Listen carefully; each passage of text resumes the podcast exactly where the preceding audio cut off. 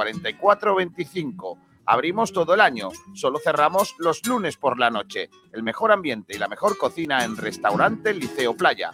Despierta tus sentidos. Si te aparta yo me enfrío. Oh. La Victoria Taberna Marinera, tapería, freiduría, marisquería en Rincón de la Victoria, en Avenida del Mediterráneo 182 y en el Paseo Marítimo, te ofrece los mejores pescados recién traídos de la lonja para que disfrutes de todo el sabor tradicional de nuestra gastronomía. Pescados a la brasa, ensaladas y de martes a viernes descubre el mejor cuchareo, los platos malagueños de toda la vida con el sabor de siempre. Reserva ya tu mesa en el 951 62 16 75. Ven a tapear en la Victoria Taberna Marinera, caña y tapa 250. Tenemos salón privado para tus comidas de Navidad, para empresas o familias. Consulta nuestros deliciosos menús. La Victoria Taberna Marinera, la calidad de los mejores pescados y mariscos a tu alcance. Alegría, alegría, que llegó la Navidad. ¡Paró! ¡Golazo! ¡Qué golazo de Ramón! ¡Qué golazo! ¡Gol, gol, gol, gol, gol, gol, gol, gol, gol, gol, gol, gol! ¡Gol de Ramón! ¡Gol de Ramón! ¡Gol de Ramón! ¡Gol, gol, gol, gol, gol, gol, gol, gol, gol, gol! ¡Me quito la camiseta yo también! ¡Golazo de Ramonillo! ¡Me da algo! ¡Minuto 87! ¡Viva el fútbol! ¡Qué golazo de Ramón, Los sentimientos no se pueden manejar muchas veces. Si el Málaga requiere de mí en este momento, yo no le puedo decir que no. Ojo, que yo podía haber cerrado dos jugadores por, por mi ego y, quedar como un campeón y por calle Lario tocándome las palmas, la gente. Pero el, el Málaga está en todo. Entonces hay que ser responsable en todo lo que se hace.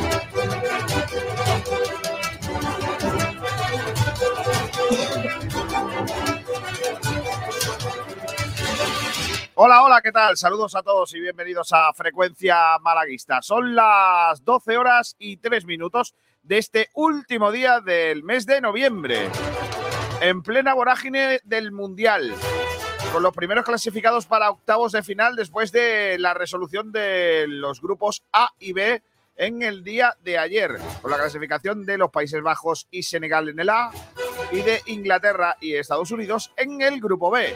Hoy tenemos la resolución de los grupos C y D. Ay, Dios mío, Argentina. Lo tiene más sencillo, por supuesto, Francia, en la que dicen que no va a jugar eh, Kylian Mbappé. Pero nosotros vamos a hablar del Málaga, vamos a hablar de toda la información del deporte malagueño. Hoy juega Unicaja, lo hace en Europa, a intentar seguir con esa buena racha que anda ilusionando al mundo del eh, baloncesto malagueño. Hablaremos del Málaga con eh, el entrenamiento de hoy para preparar el partido del fin de semana ante uno de los gallitos, se supone, de la competición, como es el eh, conjunto del Levante, que entrena un viejo conocido de la afición malaguista, como es Calleja. Hoy hablaremos de ese encuentro que tiene lugar eh, este fin de semana, en donde, bueno, vamos a ver qué hace el conjunto malaguista. Voy a saludar primero que nada, antes que todo, a nuestro compañero Rubén, eh, que ya está con nosotros. Hola Rubén Vegas, ¿qué tal? Muy buenas. Buenas tardes, Kiko, ¿cómo estamos? Bueno, yo tengo la garganta que en cualquier momento va a decir, "Mm, ya no puedo más. Pero bueno, eh, a ver hasta dónde llegamos. No te quedarás Eh, sin voz, ¿no? Si me quedo sin voz, tienes que seguir tú. Así que Vale. vete preparando por lo que sea. Eh, enseguida también vienen más compañeros a esta mañana de, o este mediodía de, de radio. Vamos a comenzar con eh, los temitas que tenemos encima de la mesa para nuestros oyentes, que vamos a debatir en el día de hoy. Tenemos dos temas que hemos expuesto en redes sociales para que participéis. Ya podéis escribir a través de Twitter, eh, pero también os podéis escribir a través de, mm, la conexión que tenemos en redes, en YouTube, en Twitch eh, y en Twitter, como digo, de estos debates. ¿Despejó Juan Fran las dudas sobre su nivel el pasado sábado y sobre su supuesto roce con Pepe Mel? Ese es uno de los debates. Y el otro debate tiene que ver con Alfred Endiaye. ¿Es casualidad que el Málaga haya ganado los tres partidos hasta el momento sin Endiaye en el campo? ¿Crees que es indiscutible su titularidad, como muchos creemos, como por ejemplo yo? Bueno, pues eh, esos son dos temas, dos debates eh, para el día de hoy.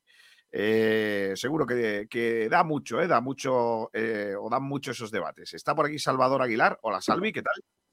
Muy buenas tardes, Kiko. Ay, Mateo la hoz anoche. Madre mía, madre mía. ¿No te Las gustó dos no, no, no, bueno, no me suele gustar, Mateo. Eh, me gustaba más antes.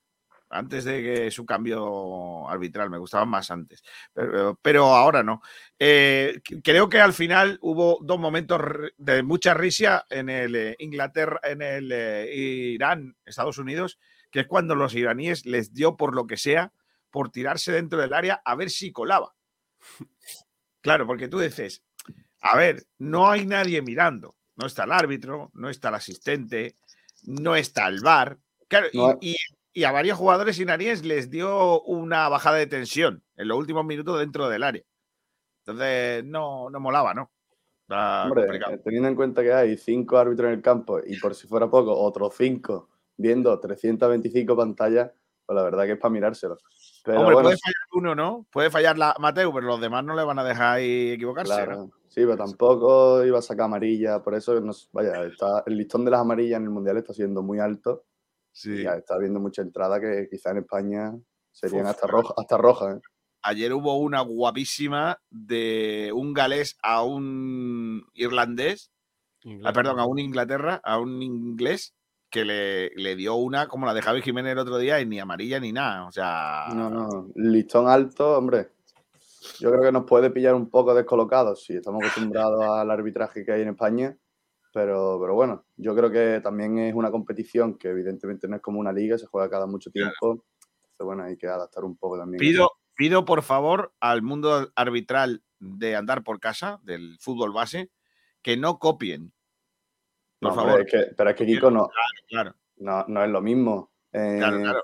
En un Pero eso, se lo, tenéis- juvenil. eso lo, lo- lo tenéis que aplicar vosotros, ¿eh? que luego lo que, lo que. Claro, un tío que sale al campo. Eso pasaba mucho antes con Mateu, cuando dejaba mucho jugar, ¿no? ¿Te acuerdas que Mateu al principio dejaba mucho jugar? Sí, Y los árbitros decían, yo es que soy de la escuela Mateo, déjate de rollo, pita la falta, tío, que son niños. O sea, Sí, que son niños cadetes, que, que tú le das una chaza a uno y escúchame, si no pita, se puede liar. sí, entonces- le da uno en el minuto 10 le repite otro en el 30. Que, Claro, Pero claro. eso- también es- hay que coger un poco con pinza el arbitraje, yo creo, en el Mundial. Evidentemente, como digo, al ser una competición, pues tan cada tanto tiempo se sube mucho el listón, pero también se han visto fallos groseros. El penalti el otro día que le pitan a Uruguay, creo que es un penalti en el que, eh, no, no sé, el de la mano, no sé si sabéis cuál me refiero. Es un Sí, sí, penalti sí. que la mano va camino Sí. a ser apoyada al suelo.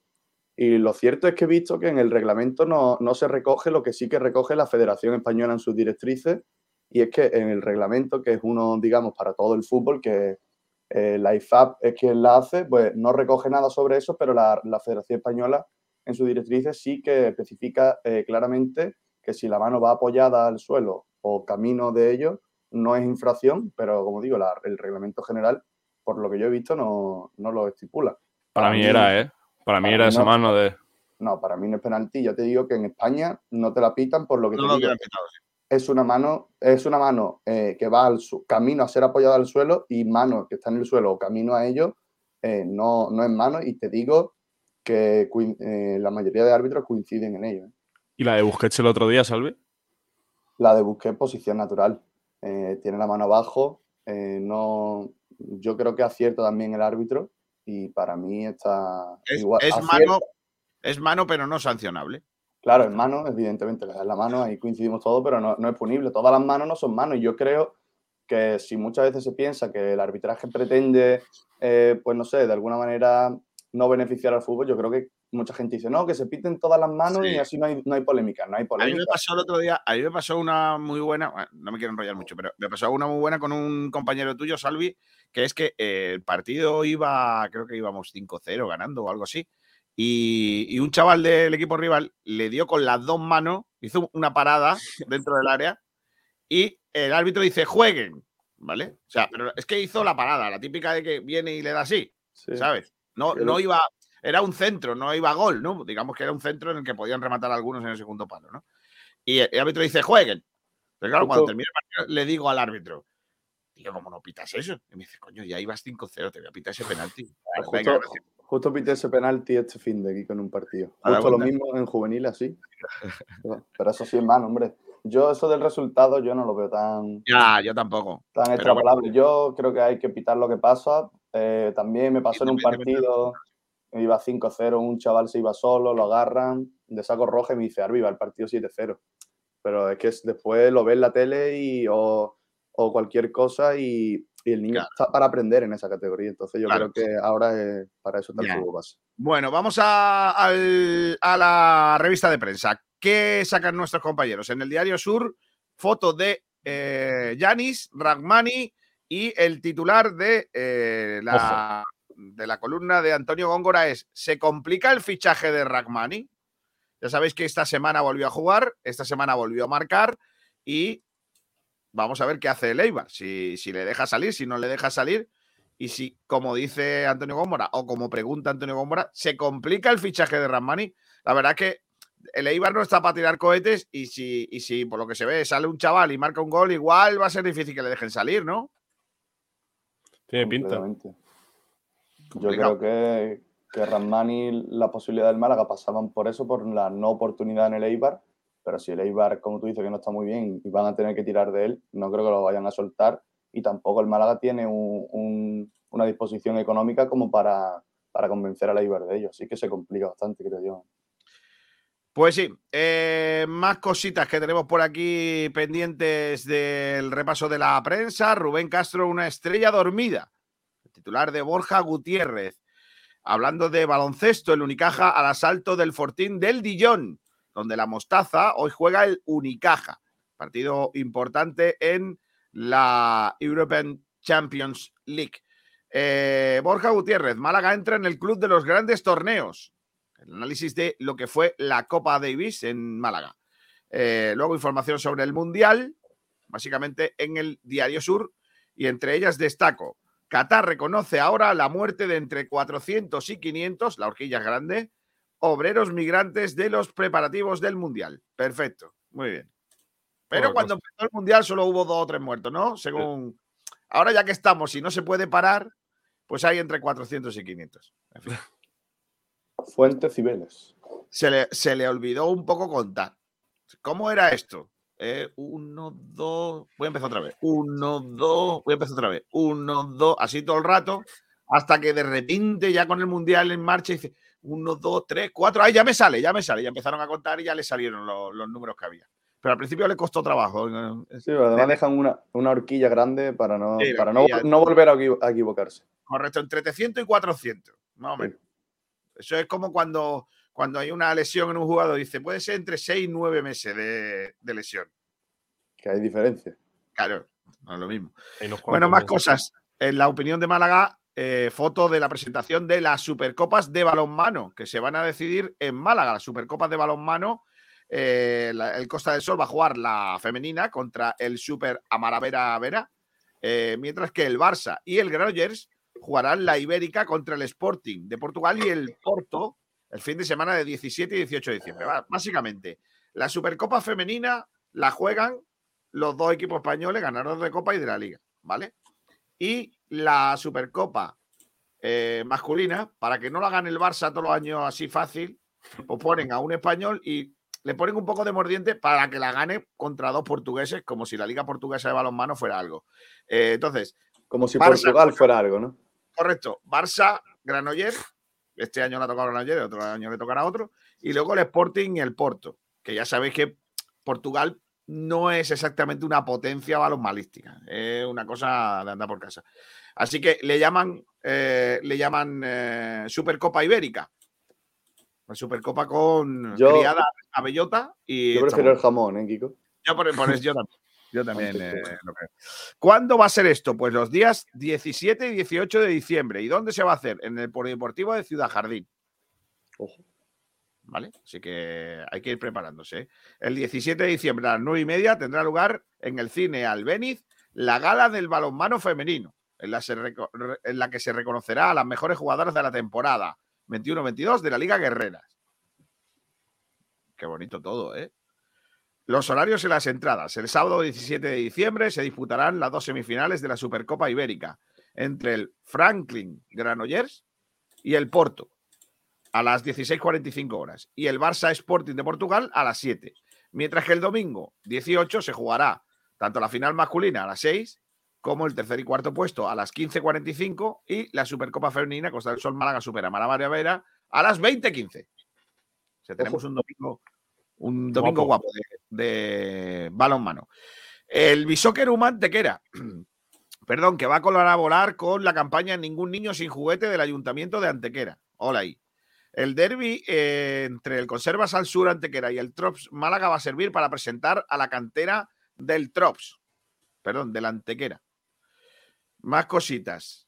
El Dillon atajo hacia el round 16 del baloncesto. Eh, Málaga Club de Fútbol, objetivo mínimo 20 puntos. Eh, según la opinión de Málaga, el equipo blanqueazul prepara ya el final de la primera vuelta de la liga en la que jugará contra Levante, Granada, Ibiza, rival directo por la salvación, y el Alavés. Los de Mel están obligados a sumar muchos puntos. Muy bien. También una horquilla grande. Eh, en fin, es, lo que hay. Y por último, en el Málaga hoy, los titulares de la jornada van encaminados al baloncesto.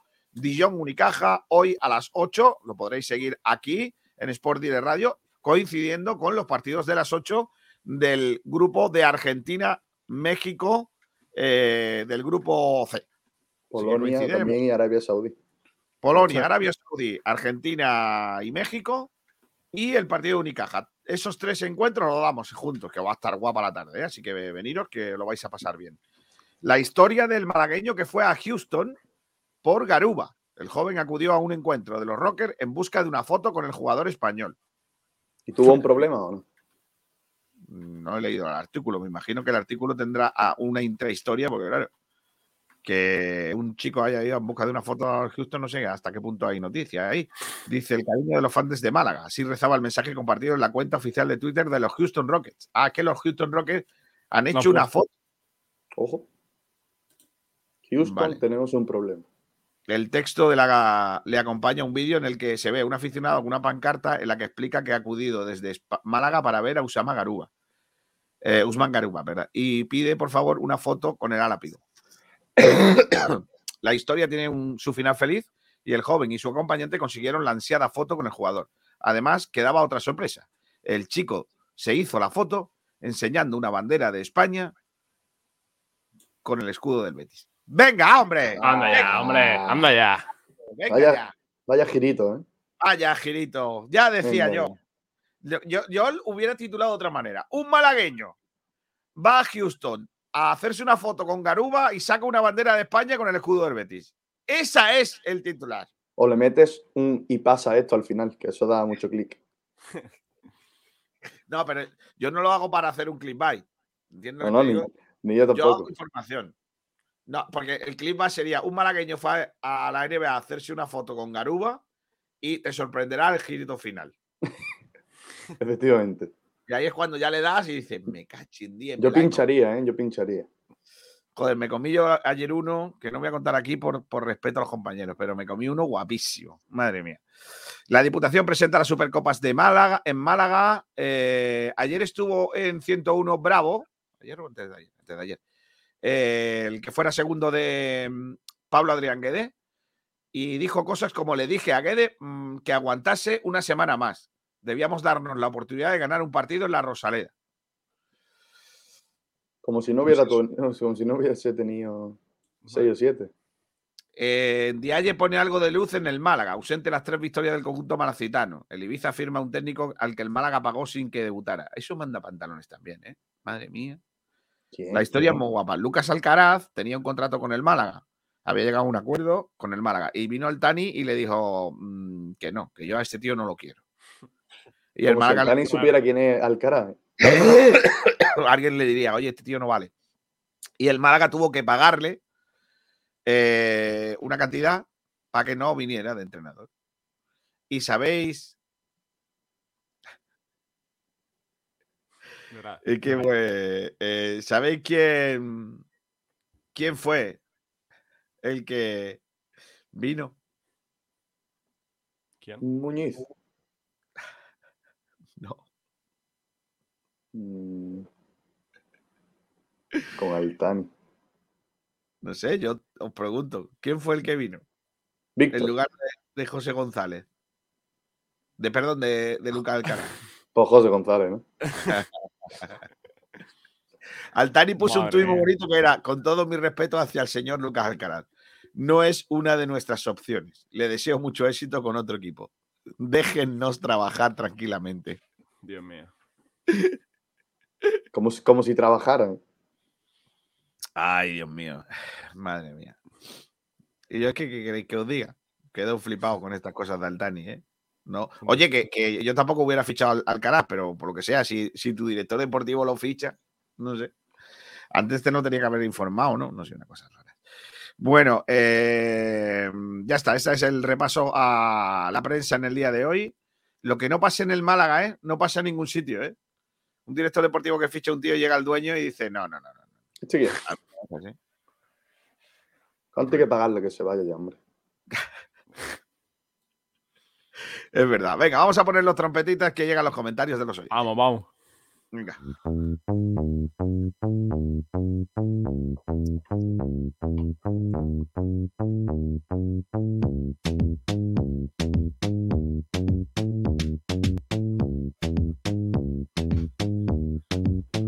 Los comentarios de los oyentes de Sport Direct Radio, comenzando por la pole que ha hecho hoy el gran José Luis Rojas. Buenos días. ¿Cómo hoy tan temprano? No me habéis dado tiempo ni a desayunar. Aramis pone muy buenas tardes de miércoles con más frío que los asientos del Alfonso Pérez. Qué bueno, ¿eh? Ahora la foto de perfil es una barbaridad. ¿eh? La foto es buenísima. Foto de perfil del señor que vende pescado, pero no lo limpia. El club de fan de Almendral dice, vamos. Antonio Muriel dice, buenos días y felices días, malaguistas. Pedro Padilla dice, buenas tardes por las tardes, familia malaguista. Manuel Heredia, buenos días, malaguistas. Lo vuelvo a decir, los peores árbitros los mandan para nuestra Rosaleda. Completamente en desacuerdo. Eh, Juan José Agüero Ramos. Bueno, Kiko, no punible si hubiera sido al Málaga, lo pita.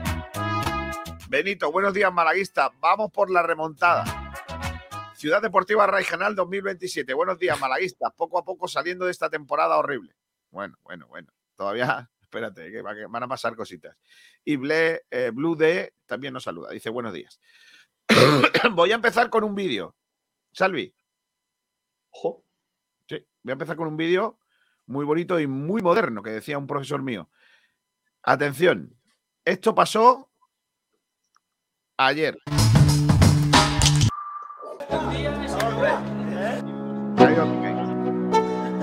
Los jugadores del Málaga y la foto oficial. Let's go. Yeah. I'm like an addict, do I gotta have it. I ain't even playing, got a really bad habit. If it moves, gotta grab it. Fuse like a magnet, moves won't have it till I'm doomed in a casket. I ain't playing, got a weird mind. If you work eight hours, I'ma work nine. If the shit tastes sour, you should taste mine. I'ma Grábalo, grábalo, grábalo que no vea la que va liando, colocando a la gente. Nah, I ain't a quitter. Toss me the ball, I'm a really big hitter.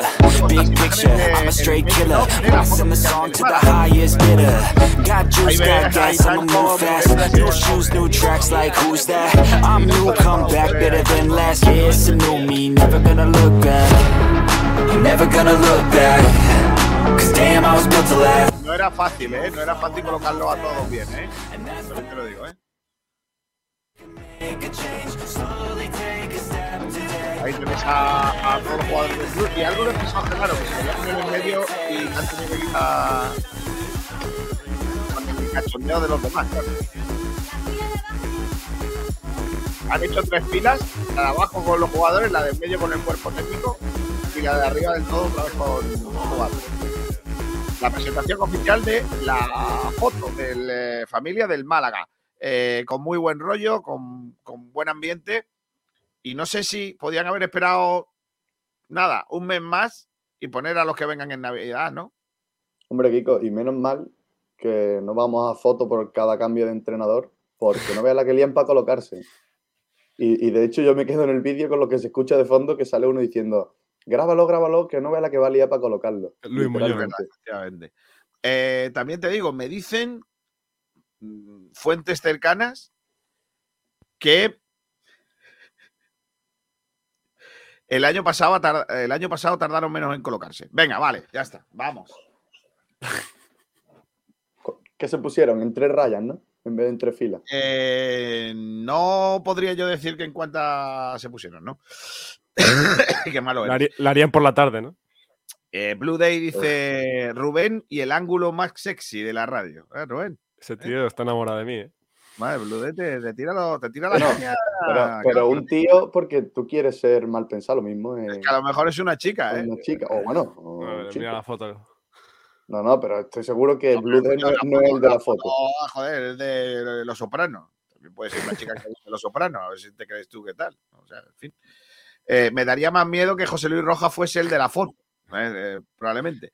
De Quillo, Kiko Illo, cuídate, si no, ¿quién va a tener a raya a los niños? A raya se tienen ellos solos, no te preocupes. Alejandro Luque, otra crítica por los asuntos sucios. Eh, asientos sucios. Blue de Altani, el criterio, efectivamente. No, pero en esta vez el criterio está, estuvo bien. No traer a Alcaraz era, era un buen criterio, yo creo, ¿eh? Esta vez, sí, por lo que sea, acertó, ¿eh? Pero, pero no. Si, si Altani lo hizo, no acertó. Haga lo que haga, ha fallado. Bueno, vamos a empezar por el primer debate eh, del día. Si tenéis ganas de debatir, si vais a pensar igual que yo, me, quedo, me callo yo, decís vosotros y ya pasamos a otro tema. Porque es que si no, no, no gasto yo mi garganta en debatir con vosotros. Claro, yo- a mí me gusta debatir con gentecilla a la que ganar. Pues da primero la opinión tú y luego ya si eso la cambio yo. si digo, Claro, ese es el tema. Nosotros, además, siempre lo hacemos con, con Miguel Almendral. Nosotros, cuando interviene Almendral, decimos: Almendral, nosotros vamos a opinar esto, tú opinas lo contrario. Está todo Claro. preparado. Bueno, yo creo que ya es por, ya es por defecto, Kiko. Tú le Ah, pones, claro, no, no hace falta ni decírselo. tú le preguntas de qué color es una pelota de tenis, tú la ves verde, él la ve amarilla. Y Correcto. cuidado que si tú la ves amarilla, él la ve roja. Y yo El no he otro, visto día me nada por- pasaron, el otro día me pasaron un vídeo de TikTok lamentable, como todo lo que hay en esa plataforma. Nah, no te creas que hay cosas guapas. Sí, y, y era que mm, eh, era una persona que estaba diciendo algo que era o alquiler o bicicleta. Y, y dependiendo de lo que tú pensaras, oías. Era una cosa lamentable. Pues Miguel Almendral es lo mismo. Él cree que se está diciendo una cosa y da igual. Aunque se esté diciendo la otra, él, él muere. Lo Lo contrario, contrario. claro. bueno, vamos a empezar con el debate. Venga, eh, el Málaga ha ganado tres partidos de liga, que se sepa, y en los tres partidos no ha estado Alfredo Indiaye. Eh, ¿Crees que esa situación le hace, le hace discutible en su titularidad? ¿O pese a que no ha estado en ninguna de las victorias, tiene que jugar titular? ¿Qué opinión tenéis? Rubén, empieza tú, venga. Yo lo he dicho y para mí, aunque creo que es la misma opinión que la tuya, para mí Alfred Ndiaye debe ser titular indiscutible. Al final, los tres partidos que se han ganado es contra, sin devaluar a ningún rival, es contra Mirandés, Ponferradina y Lugo, que al final, con los jugadores que tenemos en el centro del campo, decirlo de una manera así, no hacía falta que estuviera Alfred Ndiaye. Eh, y yo creo que no, no tiene nada que ver. Yo, han sido esos tres partidos que yo creo que aún estando Alfred, estando Alfred Ndiaye en el campo lo hubiéramos ganado igualmente. Mm, ¿Tú qué yo, opinas? Yo creo que, que Ndiaye debe, debe ser titular también. Creo que te voy a ahorrar que tu garganta sufra, Kiko. No sé si tu- es tu opinión o no. Pero yo cre- creo que Ndiaye tiene que... No estoy de acuerdo con Rubén en que sean rivales inferiores, porque inferior que el Málaga. Solo tienes que mirar la tabla para ver que no hay rivales inferiores ahora mismo. Pero yo creo que, que Ndiaye debe jugar, que Ndiaye aporta más al Málaga de, lo que le quita que es cierto que, que lo comentó Pepe Mel también en una rueda de prensa y que es, algo cierto que si te vas a los partidos ves co- como el Málaga gana en los partidos en los que no juegan ayer, pero yo creo que de alguna manera es algo puntual, algo eh, cómico, algo que, que no, o sea, que, que no significa nada para el juego del Málaga y yo creo que tiene que jugar. Yo creo que en el momento en el que esté disponible es un jugador muy importante para el Málaga, da un salto de calidad en el centro del campo y yo creo que Pepe Mel también lo considera así y que en el momento en el que esté disponible va a jugar. Para mí no, no hay mucha duda con él, por mucho que, que haya pasado esto que he comentado. Yo no he dicho que sean peores, ¿eh, Salvi? Yo recalco que yo digo que son rivales que, que no son equipos como Las Palmas o, o el Alavés que están ahí arriba, que quizá sin Alfred Ndiaye yo creo que costaría sumar un punto contra esos equipos. Solo digo eso, no que sean. Porque al final el único que está por detrás nuestro es el Ibiza ahora mismo. Mm, Yo eh, no entiendo cómo ponen en duda al mejor jugador de la plantilla. Sinceramente. No, no, no tiene ningún sentido eh, el- el hacerlo. Otra cosa es que puntualmente haya coincidido que el Málaga haya ganado sin él. Pero yo creo que las prestaciones del Málaga con él en el campo son mejores que sin él en el campo. Vamos, yo sinceramente creo que, que no, no puede haber duda de eso. Al- Mm, El Pues que lo piensa, yo creo que lo hace de. eh, porque a veces nos dan esos palos, ¿no? O, esos arrebatos de, Pero yo creo que. eh, Tengo más dudas, fíjate, ¿eh? que aun pensando que hay que ponerlo porque no hay otro, porque ayer lo estuvimos comentando, tengo más dudas con Rubén Castro que con él. Y se ve que, que el propio Pepe Mel también tiene más dudas con Rubén Castro que con Ndiaye. Ndiaye eh, no ha jugado en los partidos en los que no ha jugado, creo que ha sido por sanción o por lesión.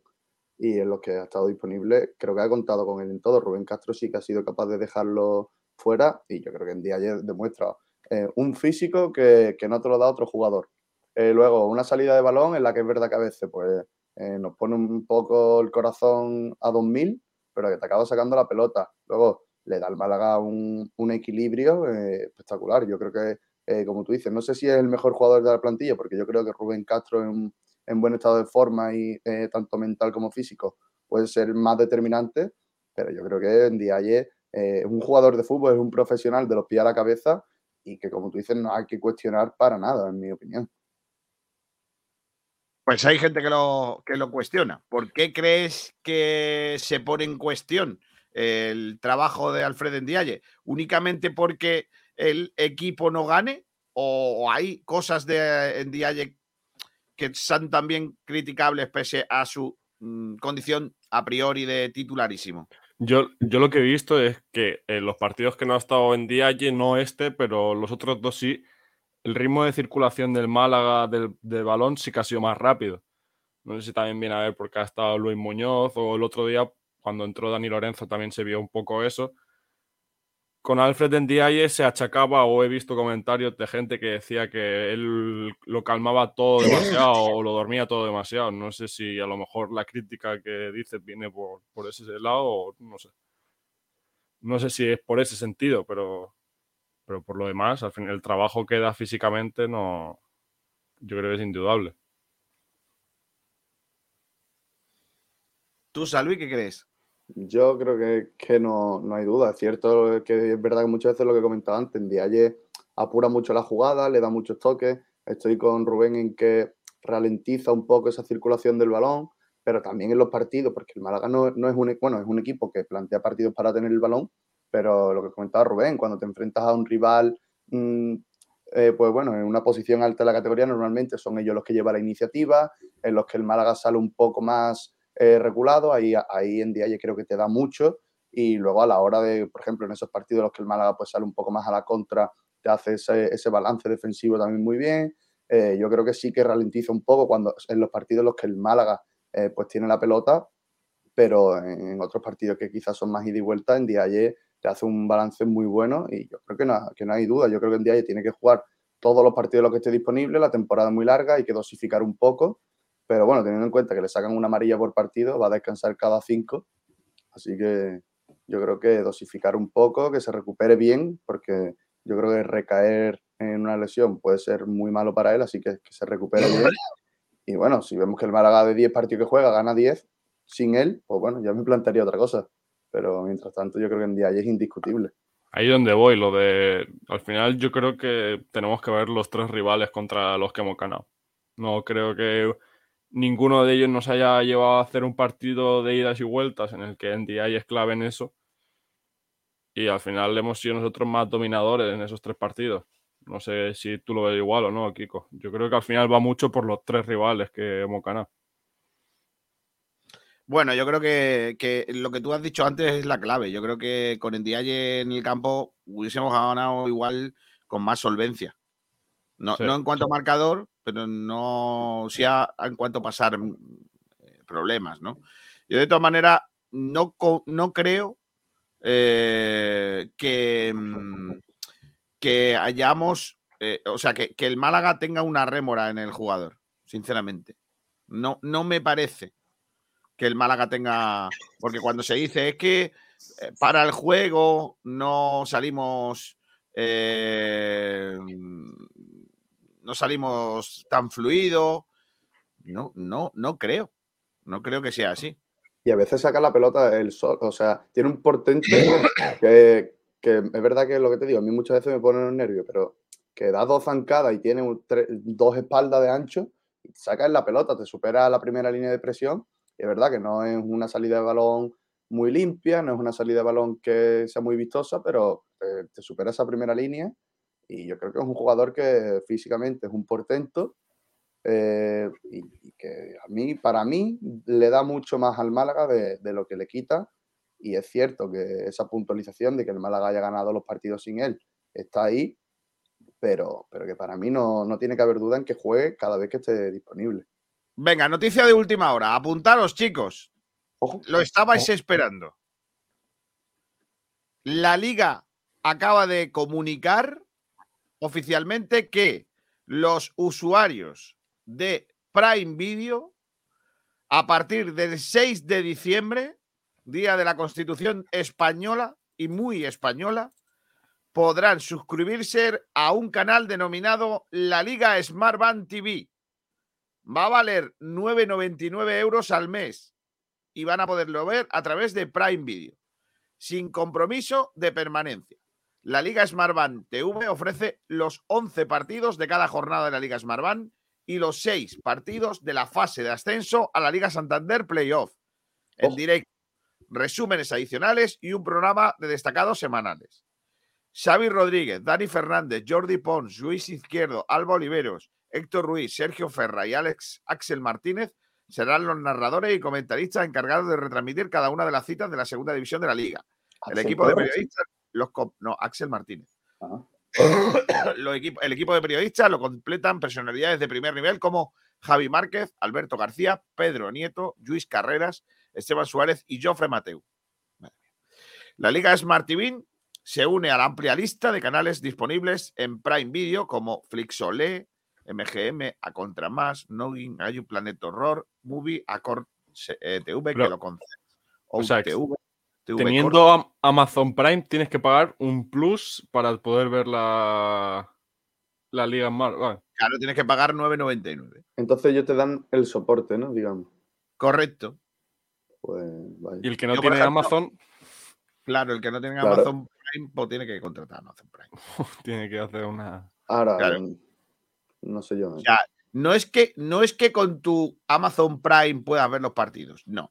Tú tienes la plataforma Amazon Prime y luego pagas 9.99 y puedes ver los Vaya timo, tío. Sí, que la diferencia del que la tenga y del que no es el que la tiene solo paga 10 y el que no la tiene se suscribe y paga 10 aparte. Correcto, Correcto. tiene que su- suscribirse a Prime Video y luego paga 10. Que bueno, que Qué- está muy bien que te lleguen los paquetes en un día, pero no sé yo si está tan bien ver tantos paquetes en un día. No, no, no, no, no. No es lo mismo. Ese chiste no, ¿eh? A ver, Kiko, que no sé. Des- desconozco de la existencia de un canal llamado Stingray Karaoke. Pues yo también. Me pone cachondo. O sea, un canal solo de karaoke. Qué No, porque, ¿no? pero echa el fútbol, ¿no? No, digo yo, ¿no? ¿Cómo, cómo? Perdona. O sea, ese que es uno de los de los de las plataformas que echa la liga en Marván, ¿o ¿no? Eso ya No, no, no, no. Dentro, no. no, que dentro de Prime Video, igual Ah. que va a haber eh, un canal que se va a llamar la Liga Smart Band TV, la Liga de los Paquetes, estará también. eh, Yo es que además, cogiendo tu referencia, haría esa promo. O sea, haría ese, ese anuncio. O sea, todos los de Amazon repartiendo paquetes. No, no, de hecho, si alguien, eh, si alguien de Amazon ha escuchado esto, Podemos colaborar, claramente. Podemos. Nosotros que no tenemos ningún problema en que nos llamen faltosos. No, no, ninguno. están Que aparezca un tal Javi Jiménez en uno de esos Claro. paquetes, ¿no? Claro. Por ejemplo, eh, en, en la Copa están muy preocupados porque le han llamado faltosos por, por las cosas que han dicho en este mundial, ¿no? Y están intentando medirse. Nosotros no nos medimos, seguimos diciendo las mismas faltadas porque entendemos que nosotros no tenemos que darle explicaciones a nadie. Como faltamos a, como faltamos a todo el mundo, pues no es. Por ejemplo, Pablo Motos. Pablo Motos está ahora mosqueado porque le están diciendo que el hombre, por lo que sea, es machista. ¿Vale? Pero nosotros, como somos decimos todas las chorradas que decimos desde hace cinco años, pues nos da igual que nos llamen machistas ahora. Si es que llevamos cinco años siendo si- iguales, no vamos a cambiar a. Soltamos un volumen de críticas, Kiko, que no, no da tiempo a asimilar. Y respecto al canal ese del karaoke, creo que ponen highlight de cantadas del portero. ¡Ah, no, hombre! ¡No! ¡No! Creo, ¿eh? Creo. Hostia, sería una buena sección, ¿eh? Para un programa de televisión. ¿eh? No, si con la tontería estoy haciendo una parrilla televisiva, Parrilla de televisión, o sea, un canal, el, el canal temático del fútbol faltoso. oye, Estaría guapo, ¿eh? Un canal solo en YouTube de fútbol faltoso. Y ahora ponemos imágenes de gente cantando, de porteros ahí y tal, y, y una sección que se llama El karaoke de la jornada. Efectivamente. Eso estaría guapo, ¿eh? conozco más de un portero que saldría bastante. Hombre, por favor. Y más de dos. Y cuando no hay liga, pues eh, el retro karaoke. Que eso es el típico, partido, el típico programa dura. partido. Ah, bueno, retro karaoke. Creía que ibas a poner cantadas durante 24 horas con una música de fondo sin copyright. Que básicamente es lo que ponen todos los canales cuando no tienen programación. Madre Tendrán que poner la letra y todo. para que la gente cante. Con... Ay, a ver, dice aquí cositas. A ver. Eh, a ver, cositas que. Es que tengo un, monti- un montón de cosas aquí. A ver. Dice José Luis Rojas que sí. Que él es el de la foto. Madre mía. No, pues José Luis, yo siempre amigo tuyo, ¿eh? Siempre en tu equipo, ¿eh? Estamos protegidos. Mira, mira, escúchame, mira, mira eso que es, tío. Es un francotirador, ¿no? Hombre, yo pensando, pensando bien, querría pensar que, que fue al paintball con sus amigos y se hizo una foto. Pero probablemente eh, que no sea, sé, un, sea un arma de verdad. ¿eh? Tiene pinta que es de Desde verdad. el desconocimiento. desde el desconocimiento máximo de las armas, las cuales odio, por otra parte, eh, excepto a las armas que se usan para matar los cerditos para luego comértelo, o en su defecto, las armas para todo tipo de animales, eh, pollos, pavos y cosas de ese, el resto me, me da... A los que yo considero, por otra parte, utensilios, o sea, las armas no son armas, sino utensilios, eh, que eso tiene pinta de no ser del paintball. La verdad No, que te lo digo. Tiene no. pinta de, de ser de las buenas. Y, y si es de paintball, igual por lo que sea, está muy bien hecha. Ahí te lo digo. Dice Antonio Muriel, vuelve al Tani, pon la pasta y te perdonamos. Y nos llevas a la Champions otra vez. Muy bien. Mira, a mí que no. Eh, Antonio Muriel Maca dice, en Dialle tiene que ser titular siempre. Rumba Amor. Altani ni agua. Buenas tardes. Buenas tardes, Rumba. Eh, Antonio Muriel dice, el Betis le va, le da la baja a Loren Moreno. Podríamos ficharlo para el Málaga. Pues si quieres que con Loren Moreno vamos a salvarnos, bien vamos. Madre mía. Blue D, pues en Dialle me está decepcionando esta temporada por el nivel futbolístico. O sea, tres, tres mensajes de YouTube para poner la- una frase. Está muy bien, Blue, te veo bien. Que lo flipas. Eso es lo que vamos a ganar esta liga. Un partido de cada seis. Los cinco que jueguen Dialle los perdemos. Y el sexto para la buchaca. Madre mía. Dice Rafa Reyes, en Dialle central, como Rodri en la selección.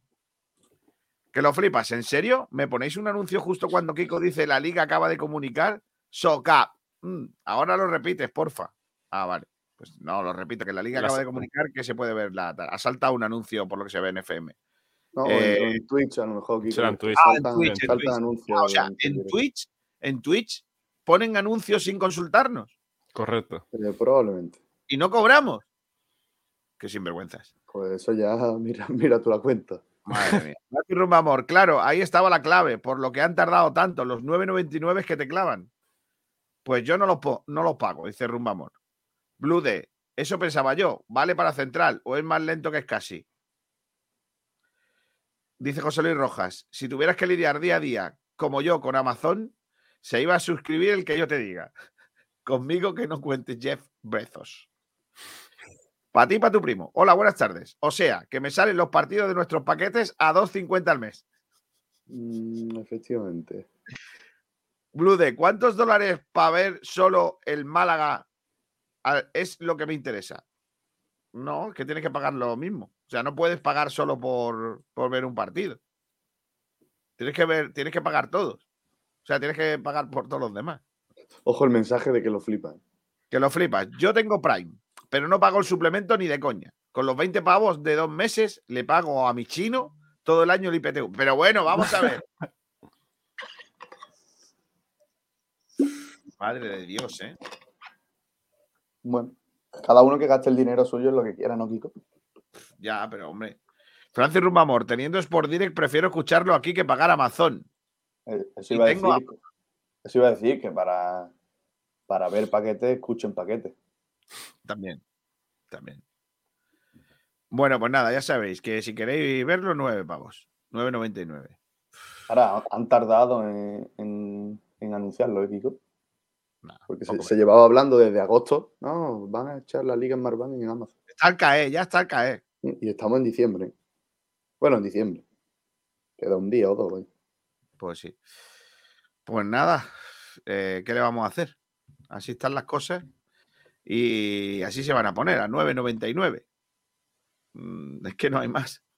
Madre mía. bueno, em, vamos a más cosas.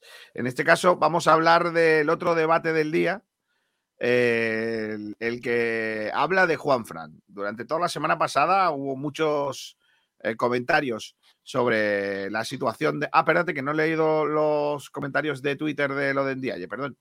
Dice el Rumba: si es casualidad, Ndiaye siempre en el equipo. Y eso de que duerme demasiado el juego no sirve en el fútbol. Las camas son para dormir. JR se dice, lo dije ayer en Twitch, nadie eh, perdón, nadie no. En Dialle ralentiza mucho el juego.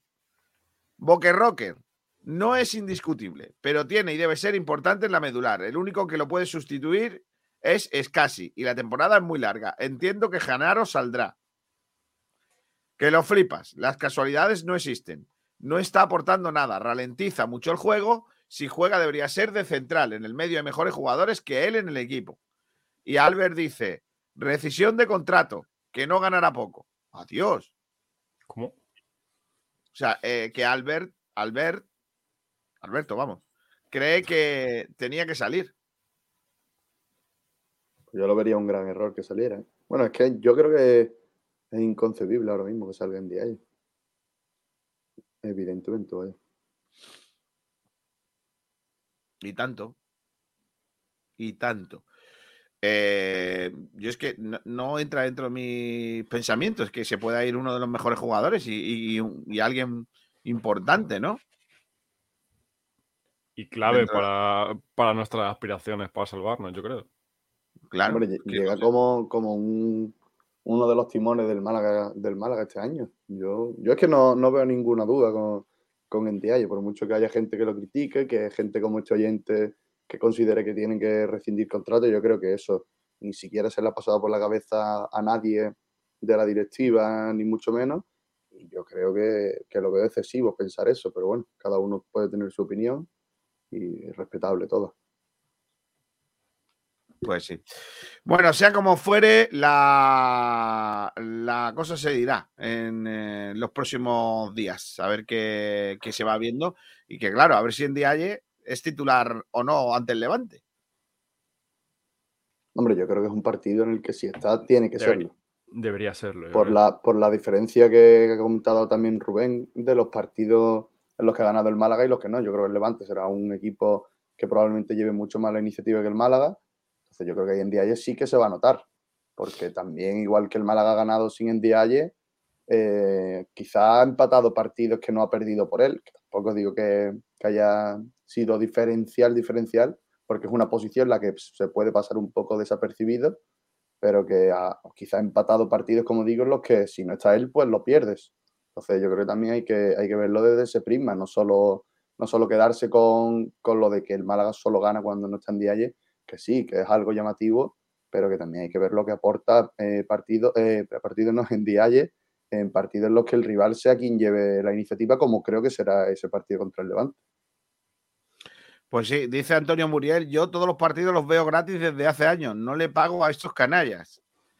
Te recuerdo una cosa, Antonio Muriel, eh, las televisiones son los que pagan al final a los jugadores, ¿eh? No se te, no se te, a no ser que tú te hables a los canallas, no a los de las teles, sino a los futbolistas.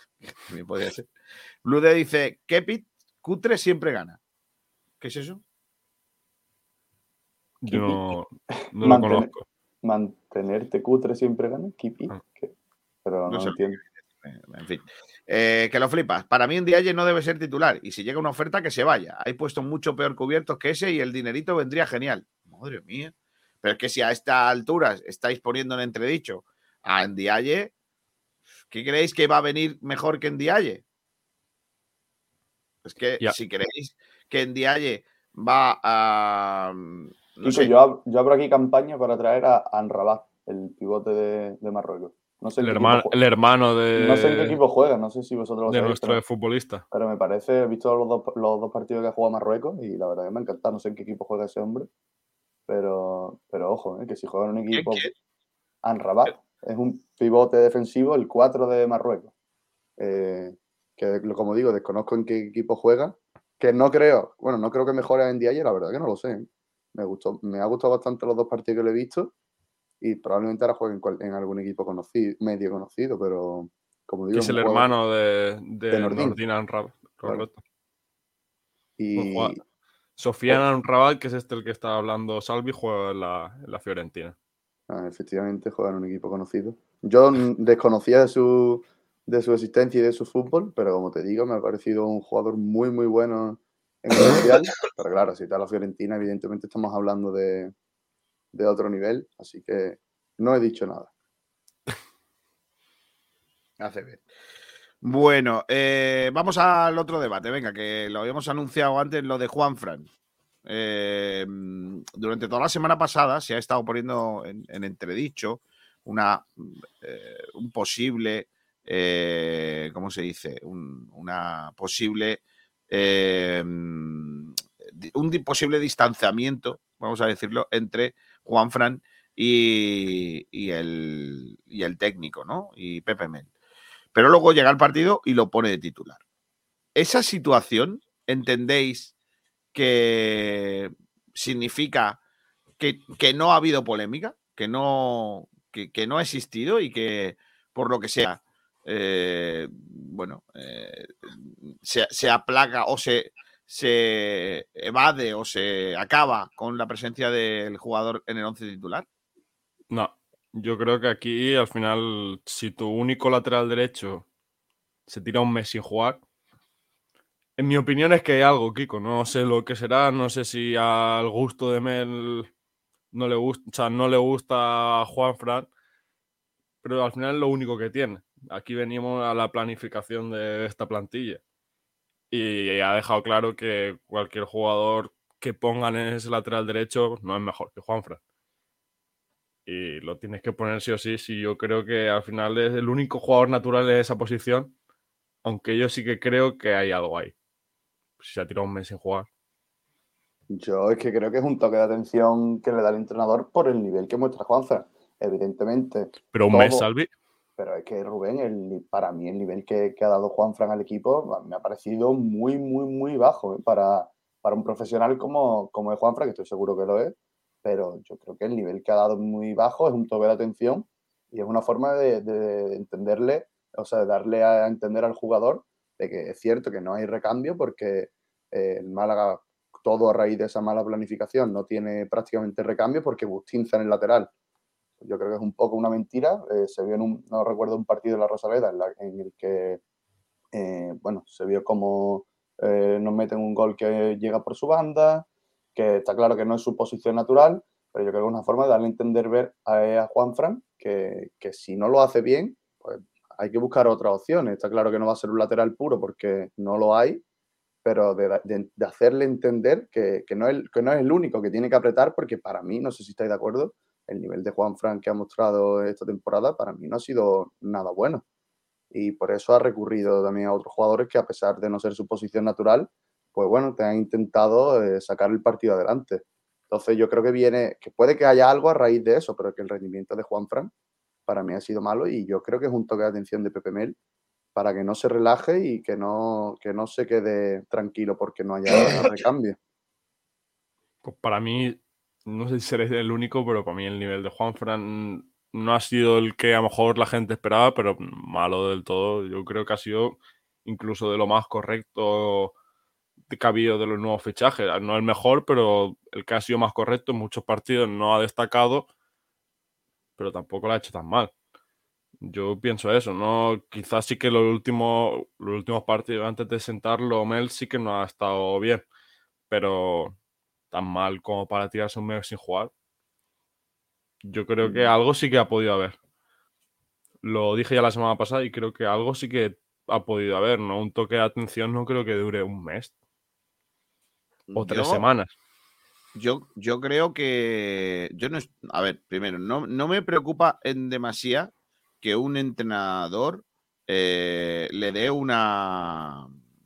Un, toque de atención a, un, jugador. ¿vale? Ahí eh, me parece que es lógico dentro de una temporada. ¿vale? Ahí no, tengo muchos problemas. Para mí, el, el, gran problema que tengo es todo tipo de, filtraciones en torno al jugador que, se han venido produciendo en las semanas. Y que luego llegue el partido y el jugador esté jugando. Porque cuando yo veo todas esas cosas, lo normal es que el jugador no esté. Entonces es que es lo que yo creo que no es para tanto lo que ha pasado. Para mí es algo normal que un jugador le vaya, un profesional como Juan Fran, le diga a su entrenador, que es otro profesional, Mister, y que además ha sido jugador, Mister, ¿yo por qué no estoy jugando? ¿Cuál es el motivo? Y que el Mister le diga, pues mira, no estás jugando porque yo quiero más control defensivo y tú te vas para arriba y, tienes muchos errores en la parte de la espalda. Me parece fenomenal. Si corriges esto, juega. Le pone, el equipo gana y ahora a, seguir. Es que yo no veo más problema en eso. O sea, probablemente porque soy entrenador de niños, bueno, básicamente, porque yo soy entrenador de niños, no he entrenado senior nunca, pero, pero conozco al futbolista de alguna manera y he jugado al fútbol. Creo que es normal que el técnico decida poner a otro jugador, incluso siendo peor, pero que le da una serie de cosas que el otro jugador, el otro futbolista no le da. Y entiendo que el jugador cuando se ve desplazado de una posición en la que entiende, en este caso Juan Frank está seguro que está pensando, es que yo soy el único lateral derecho que día antes se hago yo suplente le, tiene que preguntar al entrenador, mister, ¿qué estoy haciendo mal? ¿O qué pasa para que yo no juegue? Y, Juan Fran, cuando el entrenador le explique por qué entiende que tiene que ser suplente, tiene dos opciones. O bajar los brazos y decir, anda y que te den, o apretar los dientes como profesional que él y decir, no, ahora te voy a demostrar yo que hago todas esas cosas que me dices que no hago. Y yo creo que, que se acaba toda la polémica poniendo eh, claramente jugando a fútbol. Así que esto no es más que fútbol. No, lo que pasa es que, claro, ha habido una serie de, connotaciones durante la semana de intereses cruzados a la hora de señalar a Juan Fran, que por supuesto. Hombre, hablar de eh, que casi llegan a las manos es algo un poco fuerte, yo creo. Claro, entonces yo creo que creo que tiene que ver todo eso que se ha hablado durante esta semana eh, con, lo que, con lo que estamos hablando. Y, creo que eso pues, se va a acabar en el momento que Juanfran juegue dos partidos seguidos. ¿Cómo va a pasar? No, no, creo que vaya a yo, yo creo que es un toque de atención en lo futbolístico y estoy contigo, Yo creo que eh, Juanfran es un profesional que ha estado mucho, mucho en el mundo del fútbol, Pepe Mel igual. Quizá Pepe Mel le ha visto carencia en, cierto, en cierta fase del juego en la que no le ha convencido y por no, por no acomodar al jugador y decir, o sea, y hacerle entender que va a jugar, sea su nivel bueno o sea malo, pues ha decidido poner a jugadores que estamos de acuerdo en que no es su posición natural, pero le ha dado a entender que, oye, que si tú no cumples con unos mínimos, pues eh, aquí eh, va a jugar otro. Es una forma de apretar al jugador y yo creo que hay que estar de acuerdo en el que la competencia sana por un puesto en un equipo hace mejor al equipo. Si tú juegas de central eh, cometes tres errores en un partido, cuatro otros y ves que sigue jugando, tu exigencia eh, de manera, porque está claro que el jugador no quiere fallar, pero de manera natural, pues quizás tu exigencia va a bajar mucho. Entonces, yo creo que es algo que habrán hablado. Yo eh, he leído por ahí informaciones, pero yo no desconozco, desconozco el tema, así que no, no creo que haya pasado mucho más que una conversación propia de dos profesionales como son Pepe Mel y Juan Fran, que ambos yo creo que buscan lo mejor para el equipo, de eso no, no tengo duda y si ha sido una conversación sana en la que Pepe me le ha dicho, oye, eh, tienes que mejorar aquí, aquí, aquí, eh, si Juan Fran lo corrige, que por ejemplo el, último partido no le vi eh, quizá tanta carencia en, ese lateral derecho, pues yo creo que sirve para mejorar tanto él como el equipo. Y a partir de ahora Juan Fran pues no comete esos errores que considera Pepe Mel que estaba cometiendo o, bueno, pues se adapta mejor a la fase de partido, pues yo, yo creo que el tema se debe zanjar ahí, al Málaga no le interesa para nada. Eh, pues que, se, que haya ese, ese rumor fuera o que haya ese chismo, chismoteo fuera, porque yo creo que es algo que al equipo no le viene para nada bien, el equipo tiene que estar concentrado en lo suyo y bastante complicada ya la situación, así que yo confío en que eso haya sido una conversación propia de un entrenador y un jugador, que lo hayan solucionado y, eso yo, yo no lo veo más. Yo creo que ha sido más por, por la necesidad de, no sé, de meter un poco ahí de, de cosas raras entre jugador y entrenador replanteándolo de otra manera, si de aquí un mes se dice que Pepe Mel pide un lateral derecho, ¿os sorprendería? ¿Hace falta un lateral derecho? Sí, ¿no? Sí, ¿no? Pero, si de, pero si de primeras el señor que pueda llegar a ese lateral derecho juega y ya no veo más a Juan Pran. Pues yo creo que yo creo que será porque Pepe Mel, que es el que el día a día está en entrenamiento, pues considerará que el, rendimiento es, mejor del lateral hipotético que venga que de Juanfran. Yo creo que eso puede hacer mejorar a Juanfran, puede hacer mejorar al equipo y creo que es necesario. Es que, de hecho, un lateral derecho es necesario. de, verdad no, ¿De verdad no creéis que a Pepe no le gusta Juanfran? Quizás si hay otro jugador. Es que si hay otro jugador que lo mejora. Pero pues si, durante un mes ha puesto a jugadores que no juegan en esa posición y ha quitado a Juanfran, de verdad no podéis llegar a pensar que mm, vale. Juan. Eh, ¿No le gusta eh, a Pepe Mel Rubén Castro? Un jugador con el que pues, se conocen bastante, han pasado Pero es que lo, ha quitado, un partido, pero, también, también una forma de un toque de atención, ¿no? Porque yo creo que eh, por lo menos desde fuera se ve que Rubén Castro, al menos para mí, que podía ser esa figurita indiscutible, y le ha dicho, oye, que tú tampoco, ¿sabes? Es una forma de la atención. Para mí lo de Juan es más prolongado, pero tiene la misma finalidad, es decirle, oye, o, o juegas a un mínimo o, no estás. Es que no, no le veo nada que ver, porque un partido no lo veo a tres semanas o un mes que se ha tirado Juan Francis. Un, partido sí que lo puedo llegar a ver como un toque de atención, pero, pero tres o si, cuatro. Si ves, si ves que lo que, está, lo que estás poniendo en el lateral eh, no, no, no, te dan más carencias que la que te da Juanfran, porque no te digo que los laterales derechos hayan mejorado excesivamente a Juanfran, pero si te dan eh, lo mismo que Juanfran y, quizá pues estás viendo que, le hace falta un toque de atención al jugador. Yo creo, yo creo que sí, que ha sido mucho más prolongado que lo de, Rubén Castro, pero yo creo que es un simple toque de atención y que, y que el, resto de cosas que se haya hablado, yo no tengo certeza de ellas, así que eh, quiero pensar, como he dicho antes, que es una conversación entre dos profesionales que además están muy curtidos en el mundo del fútbol. Y no sé, yo, yo creo que si viene otro jugador, otro lateral derecho que debería venir, pues lo que va a hacer es mejorar el rendimiento tanto del propio Juan Fran como del hipotético fichaje. Yo sí, un poco en cosa de un mes sale que Pepe me la ha pedido el lateral derecho y dicho lateral derecho llega y de primera juega. Si ya pienso que no creo que Juan Fran sea del gusto de Mel, lo confirmaría. Eh, hombre, Pepe Mel se ha encontrado una plantilla ya hecha y, hombre, evidentemente es lo que tiene, que, yo no te, yo no te Y yo no estoy diciendo que a mí Juan Fran no me disguste, porque en ese sentido, Juan Fran, ya lo he dicho antes, para mí ha sido de lo más correcto de las llegadas que han habido y se le ha criticado, yo creo que en exceso. Pues yo no estoy ahí de acuerdo, yo no creo que ellas. No, a mí no me ha gustado el nivel de Juan Fran. Y que sí, también, también eh, hay que diferenciar que si Mel, bueno, si el Málaga traerá un lateral derecho, probablemente sea eh, pues, premeditado de alguna manera con Pepe Mel, que es el entrenador. Entonces, eh, ¿se entendería que jugara de primera? Pues bueno, si Pepe Mel considera que está al nivel para jugar con el equipo, sí. Entonces la diferencia es que Juanfran es un jugador que se encuentra y el, la posible llegada sería un jugador que quizá Pepe Mel pues pide o que, que mm, de alguna manera acepta. O sea, que es de su estilo. A lo mejor Juanfran pues no es tan del estilo de Pepe Mel. Pues, entonces, si no es del estilo, ahí estarías diciendo que, que no le gusta y que a lo mejor le ha quitado por eso, ¿no?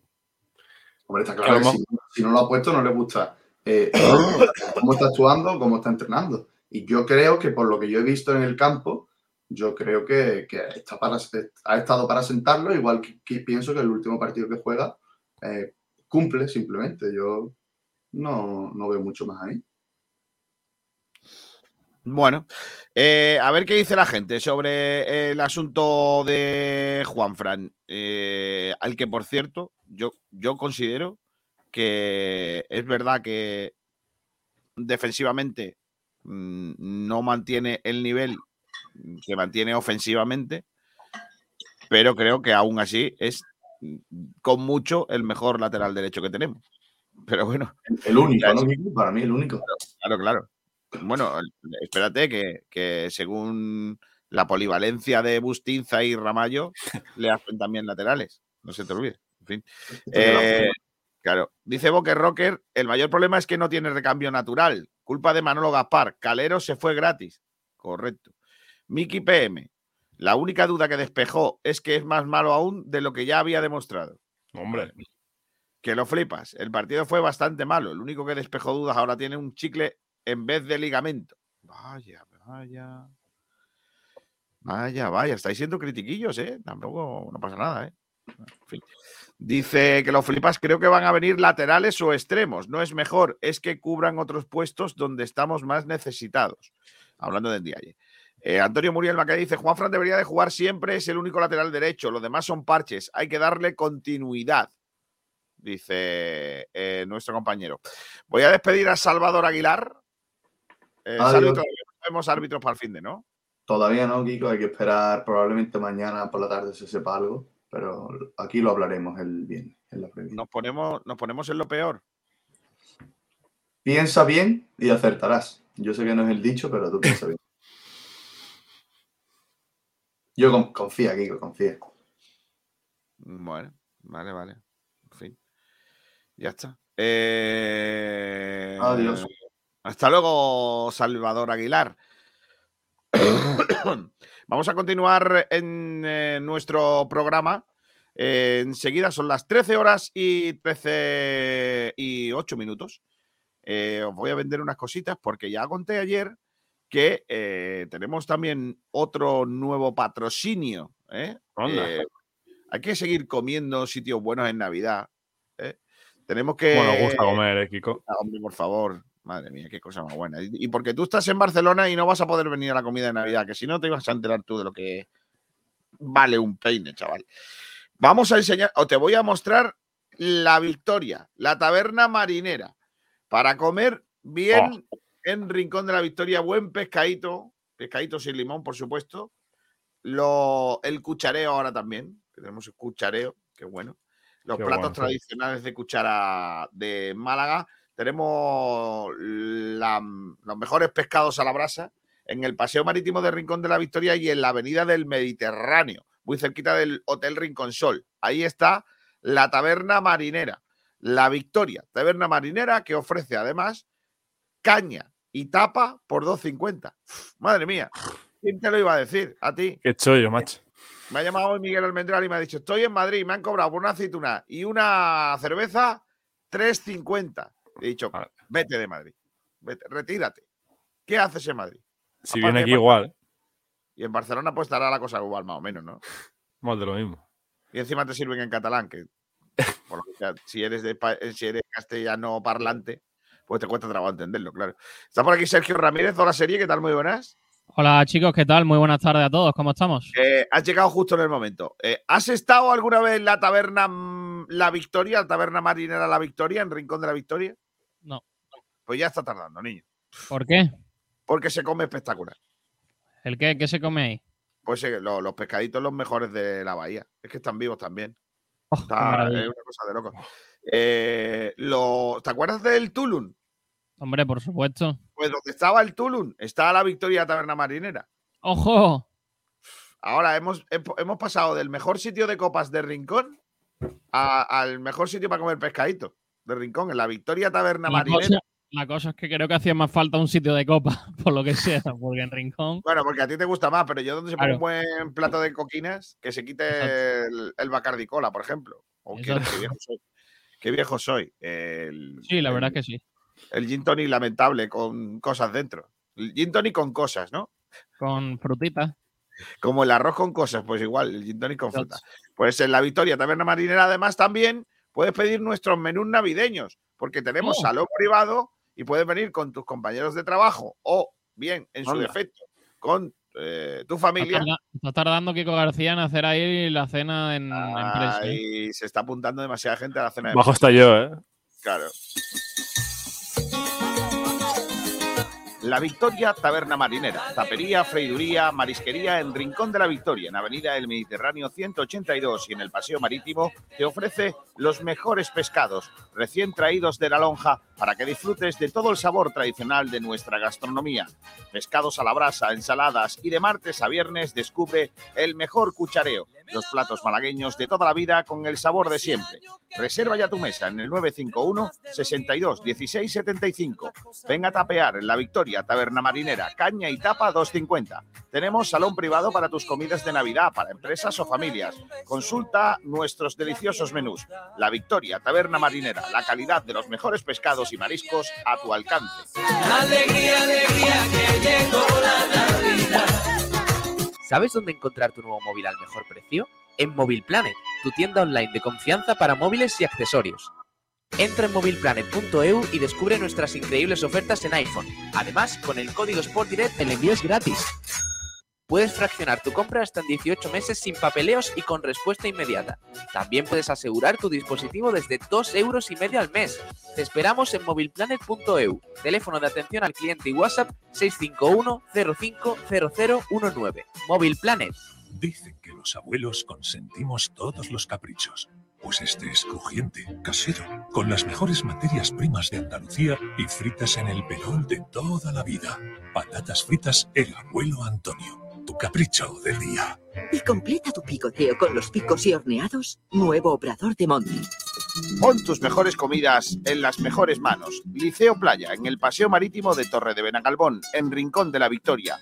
Un lugar para el deleite de los paladares. Ven y disfruta de nuestra excepcional carta con productos de primera calidad.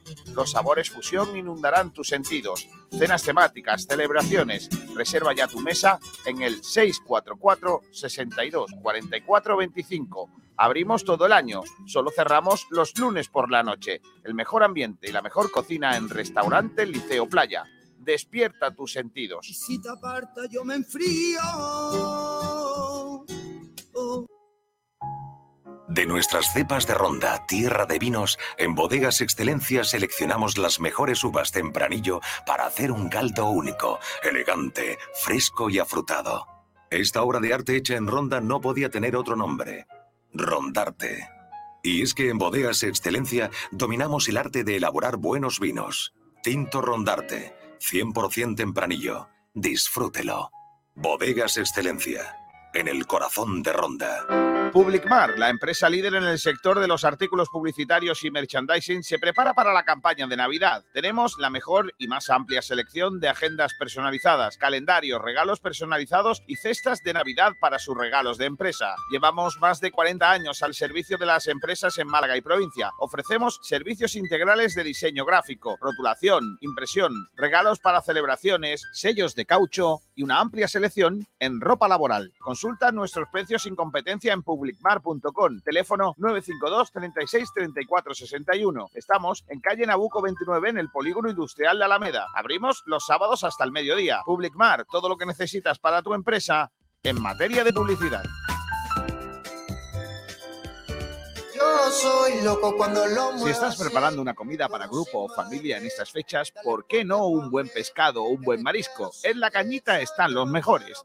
Tenemos la propuesta ideal para tus reuniones navideñas. Pídenos presupuesto y también puedes seguir disfrutando de los pescaditos más frescos de la Costa del Sol, tratados con el esmero de las expertas manos de nuestra cocina, para que todos puedan disfrutar del mejor sabor de los calamares, boquerones, jibias, calamaritos. Es que están vivos. Información y reservas en el 952 40 59 71. Estamos en el Paseo Marítimo de Rincón de la Victoria. Ven y prueba los mejores y más frescos pescados y mariscos de la Costa del Sol. Comienza el partido contra la humedad. Si tiene humedades por capilaridad, filtración, condensación, llama a Murprotec. Si quieres garantía de hasta 30 años de resultados contra las humedades, llama a Murprotec. Si quieres invertir en salud para tu hogar y tu familia, llama a Murprotec al 900 108 109 o en www.murprotec.es. Si quieres dejar de tirar el dinero y tener tu casa o lugar de trabajo libre de humedades, llama a Murprotec. Si quiere a la empresa líder en humedades con más de 60 65 años de experiencia, llama a Murprotec al 900 108 109 o en www.murprotec.es. En definitiva, si tiene humedades o lo que quiere es seguridad de resultados, eficacia en los trabajos, profesionalidad de todo el personal, garantía de éxito hasta en 30 años, tranquilidad en su inversión y por supuesto que su familia esté a salvo de todos los problemas que la humedad conlleva, llama a Murprotec al 900 108 109 o en www.murprotec.es y ganen el partido a las humedades. Vamos a seguir en el partido, no de las humedades, en el partido de hoy, en el frecuencia malaguista de esta jornada de miércoles en la que estamos inmersos. ¿Tenemos entrenamiento ya de lo que ha pasado esta mañana en el entrenamiento, Sergio Ramírez? Sí, ya hay información del eh, entrenamiento, esa segunda sesión que ha tenido hoy el conjunto malaguista al frente de Pepe Mel. Hay buenas noticias porque el eh, equipo ha entrenado en el anexo, pero con Juan de y Juan Fran ya, que se han empleado con normalidad, y con Alfred Ndiaye ya integrado en el grupo por segundo día consecutivo. El eh, senegalés que ya ha realizado dos entrenamientos esa semana y que apunta a estar de vuelta en el eh, próximo partido. Una sesión donde se realizó trabajo técnico táctico junto a ejercicios con el balón, casi una hora y media de tiempo. Alfred que ha completado su segunda sesión en dinámica grupal, además de Juan de y Juan Fran. No así ha sido Seban Burgos, que se retiró del campo debido a un esguince leve en su tobillo izquierdo. Ramón se mantuvo en el gimnasio procediendo con la recuperación en su lesión del abductor derecho, mientras que Alex Gallar y Adrián Sinfich han alternado el verde del anexo y de la Rosaleda, haciendo carrera continua y labor específica eh, junto a Tony Tapia. Los canteranos Andrés Caro, Víctor Olmo, Murillo, Musa y Aitán, eh, Aitán evidentemente pendiente de la intervención quirúrgica, son los lesionados de larga duración del plantel. Curiosamente, todos canteranos. Vilale y Safomba, eh, que han estado en la sesión, han sido novedad en el día de hoy, junto a los habituales Carlos López, Dani Lorenzo, Loren y Cristian. Y mañana jueves, pues a partir de las diez y media, que se ejercitará en la Rosaleda el eh, Mala Club de Fútbol. Por recapitular, las buenas noticias que han regresado Alfred Endiaye, Juan de y Juan Fran, se ha caído Esteban Burgos, que tiene una 15 en su tobillo izquierdo. No han estado Alex Gallar y Adrián, además de Andrés Caro, Víctor Olmo, Murillo, Musa y Aitam. Uf. Pues vaya. Eh, por cierto, estamos viendo imágenes del entrenamiento de ayer en el que los jugadores del Málaga entrenaron con la camiseta oficial. Después de. Sí, porque se hicieron la foto. Hemos visto antes la, foto oficial, el vídeo de la foto oficial, y luego pues, hemos visto el entrenamiento del, equipo que lo hizo con, con la camiseta. Por cierto, ¿hay parte de lo del tobillo de Burgos o, no, está leve? Eh, informan que son que es una lesión leve, pero poquito más. Eh, con un E15, mm, aunque sea leve, mínimo una semana va a tener, yo creo, ¿no? Madre mía.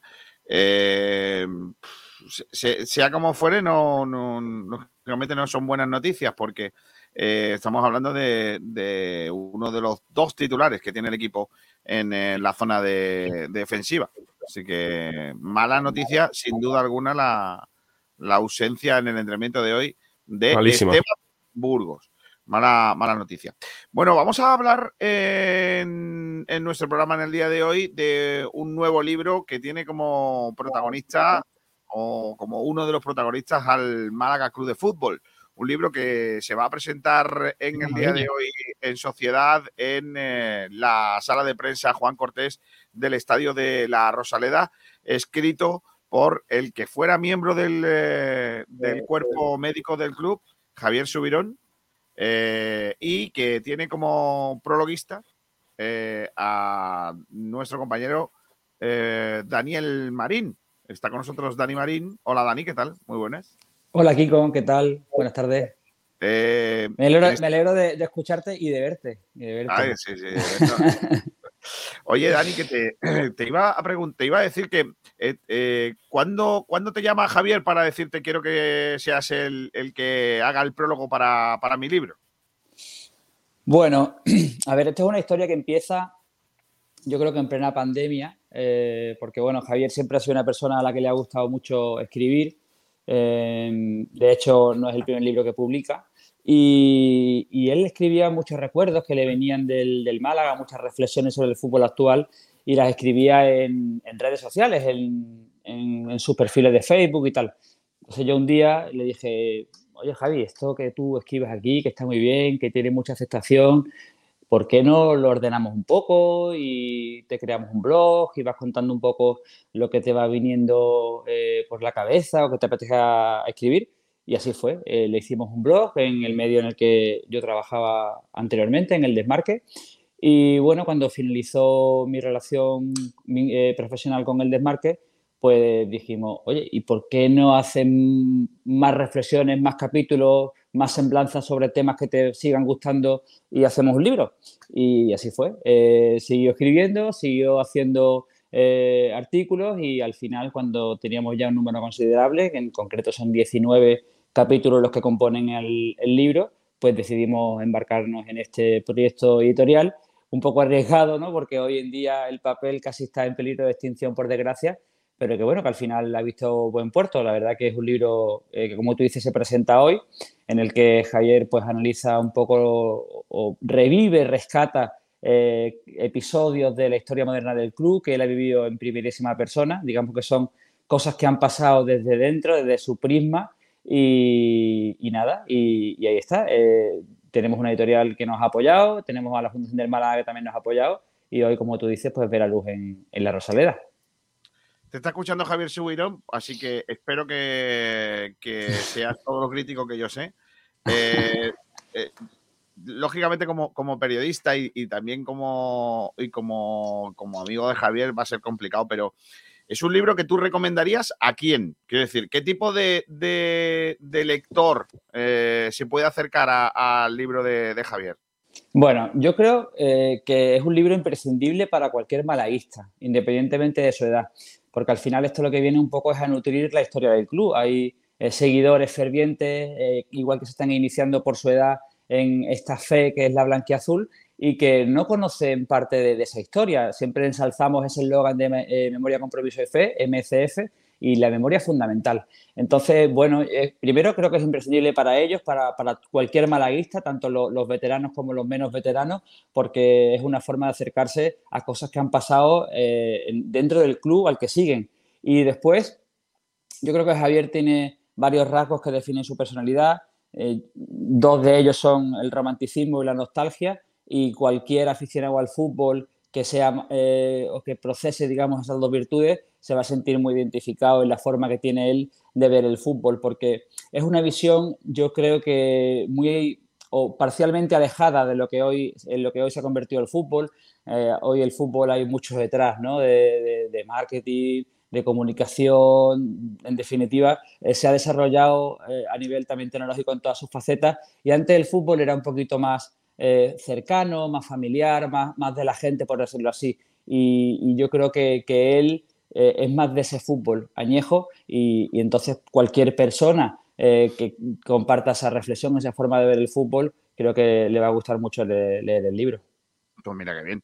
Eh, venga, vamos a hablar con el, con el, el- el dueño de toda esta idea, el, el- que ha materializado todos esos, todas esas historias, Javier Subirón. Hola Javi, ¿qué tal? Muy buenas. Hola, bu- buenas tardes a todos. ¿Cómo estáis?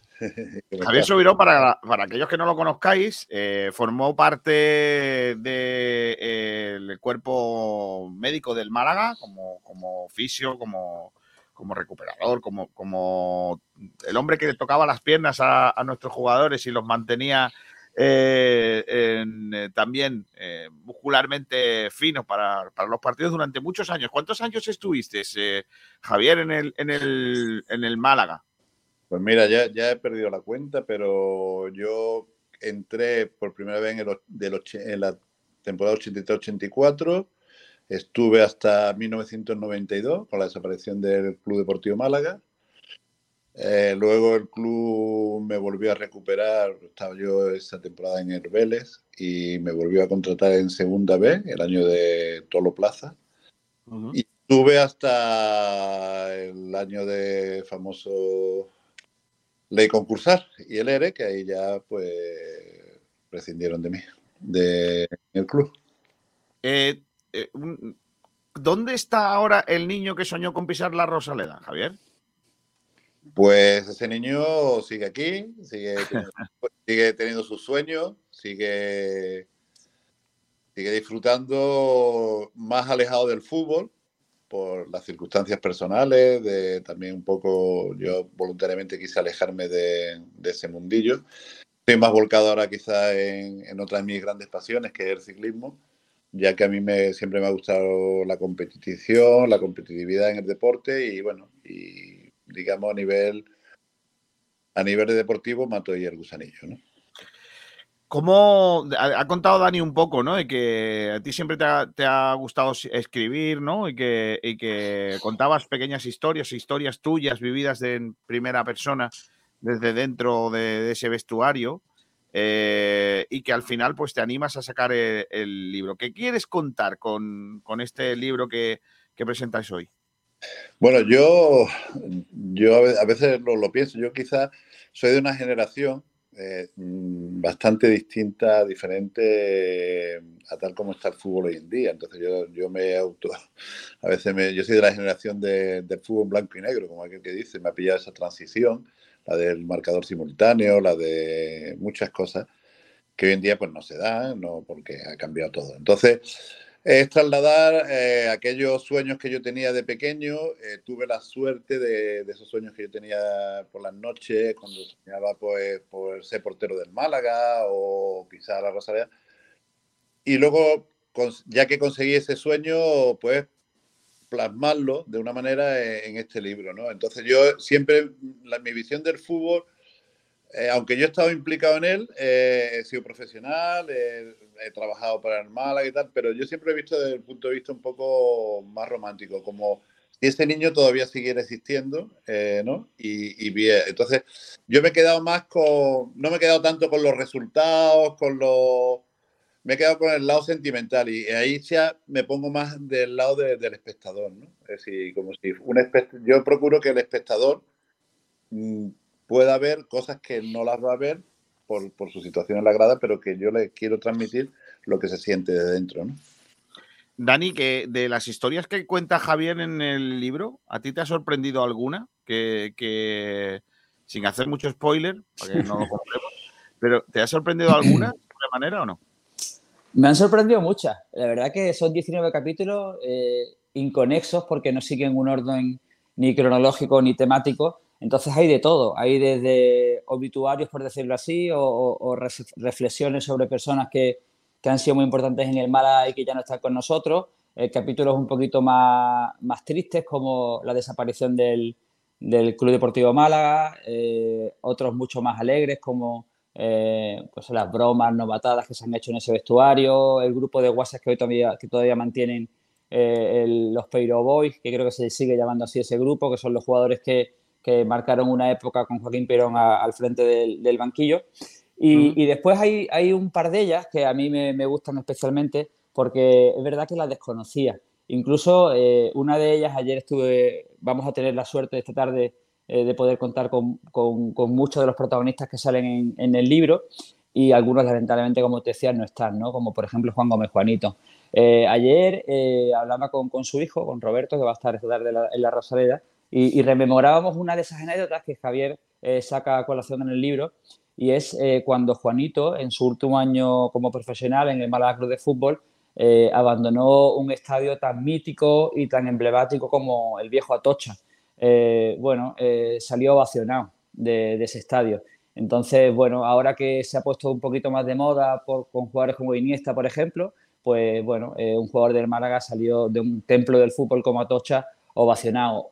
Mm, diferente salió de otro campo, eh, otro jugador para mí muy importante en la década de los 90, yo le tengo una gran admiración porque fue uno de mis primeros ídolos, que es Paquito, delantero del Club Deportivo Málaga, que, que salió no ovacionado del heredero Rodríguez López, sino eh, eh, disfrazado de antidisturbios, porque eh, bueno, fue un partido muy bronco que seguro que Javier lo puede rescatar y, y bueno, y, y, eran otros tiempos. La verdad que son dos de esas muchas anécdotas y a mí esas dos particularmente que las desconocía me han, mm. me han gustado bastante.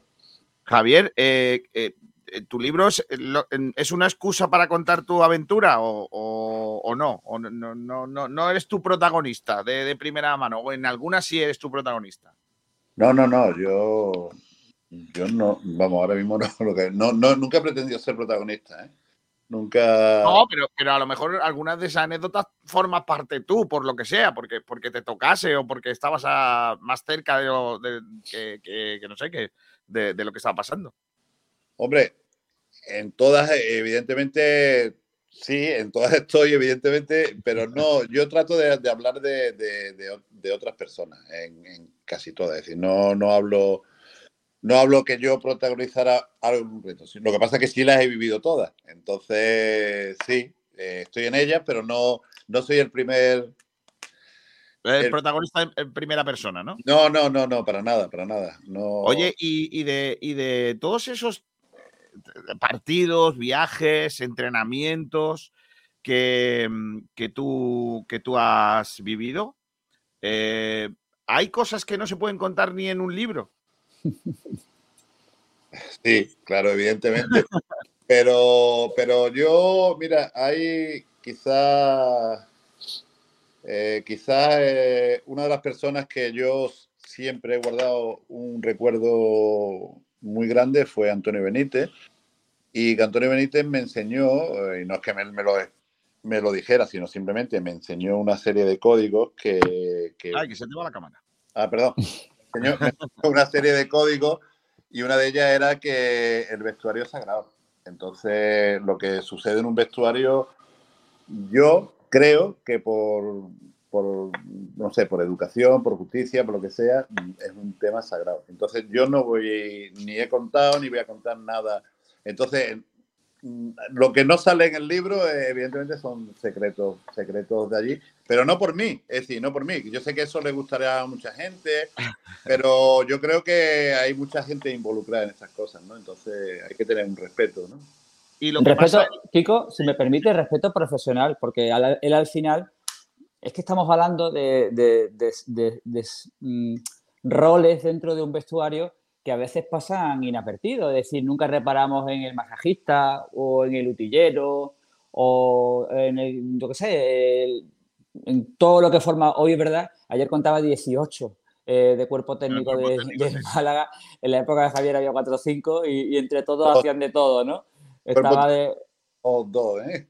Sí, por eso. Pero, sí. Y, y, entonces él hacía de todo, de todo, pero sobre todo cuando al final él abre su camilla y sienta a, a un, un, jugador a que le cuide sus herramientas de trabajo que tan importantes son para ellos y para el público, que son sus piernas, pues no solamente hace como masajista, también hace como psicólogo. Eso es una alcoba en la que ellos se tumban, eh, cuentan, ellos abren, digamos, eh, su, su, sus vivencias o sus sentimientos y él, Javier, abre un poco su corazón y, y también lo asesora, lo ayuda, lo escucha. ¿Qué ocurre? Que ahí se, se hay una, un acuerdo tácito de lealtad en el que no se pueden quebrar, eso no se puede quebrantar. Entonces, claro, el rol, ya te digo, el de él ha sido, pues, ¿qué ha sido Javier en el Mala? Pues, pues prácticamente todo le ha faltado jugar. Y menos mal que no jugó, porque si hubiera jugado hubiéramos estado todo, todas las temporadas en regional. Porque sí, como futbolista era, era discreto. No hay más que ver la, la, pinta que tiene de portero en la contraportada.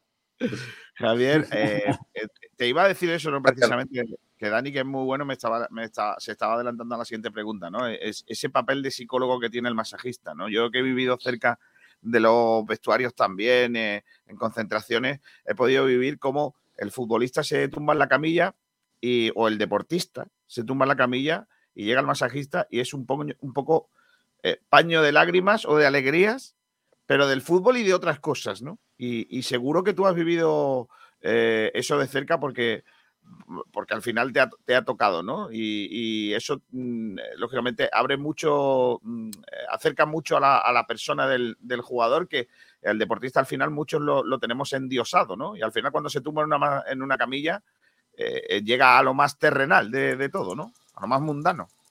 Evidentemente, ahí es cuando es la persona. Es decir, normalmente el deportista profesional está en un escaparate, para lo bueno y para lo malo. Es pero a veces, a veces te puede llevar grandes desilusiones. A veces tú conoces a un tipo que a lo mejor puede ser muy, muy famoso y luego ser como persona un mediocre. ¿eh? No te estoy hablando de mis jugadores, ¿eh? los jugadores del Málaga, digo en general. Ya, ya, ya, ya. ¿eh? Entonces, entonces, y a veces todo lo contrario, a veces tú encuentras a una persona y dices tú, "Joder, qué tío más, más desagradable, más huraño, y luego una bellísima persona, ¿no? Eh, yo he tenido la suerte de tener grandes jugadores, y te digo, no te voy a nivel, a nivel futbolístico porque yo no sé quién para juzgarlos, pero como persona, muy buenas personas, un buen, buen, yo mantengo relación muy buena con la mayoría, ¿eh? y otros, y otros porque están lejos. ¿eh? ¿Había algún jugador que no quería la camilla para nada? ¿O todos eran de tócame aquí que me duele? No, no, no, no. Hay jugadores, hay jugadores que, que evidentemente que a veces. Yo tengo un amigo que es triatleta que me Sí. dice, cuando le digo, oye, ¿no- tú no te das masaje, y dice, joder, es que un caballo de carrera no se da masaje. ¿no? y entonces, yo he conocido futbolistas que evidentemente no, no, pero es, es raro, ¿eh? Es raro porque, porque a veces no necesitan ese masaje en profundidad, pero sí necesitan esa conversación en profundidad. Y ahí es el momento donde, donde ahí se descarga, porque a veces la relación puede que no sea buena con el entrenador, ¿sabes? Porque a lo mejor yo siempre he tenido un- una máxima en el fútbol, no sé si es errónea o no, que yo creo que al que no juega, al que más cariño le tienes que dar, porque el que juega ya tiene el premio, ¿sabes? Y aparte, yo a mí los años de oficio me han enseñado que, que el suplente es el que te gana los títulos, ¿sabes? Eh, y lo- los que son suplentes son los que al final, si tú tienes un buen equipo y con buenos suplentes, es decir, eso al final te van a sacar las castañas del fuego, porque siempre hay lesiones, siempre hay bajos momentos, y si tú tienes a la gente, Uy, que se me va Javier.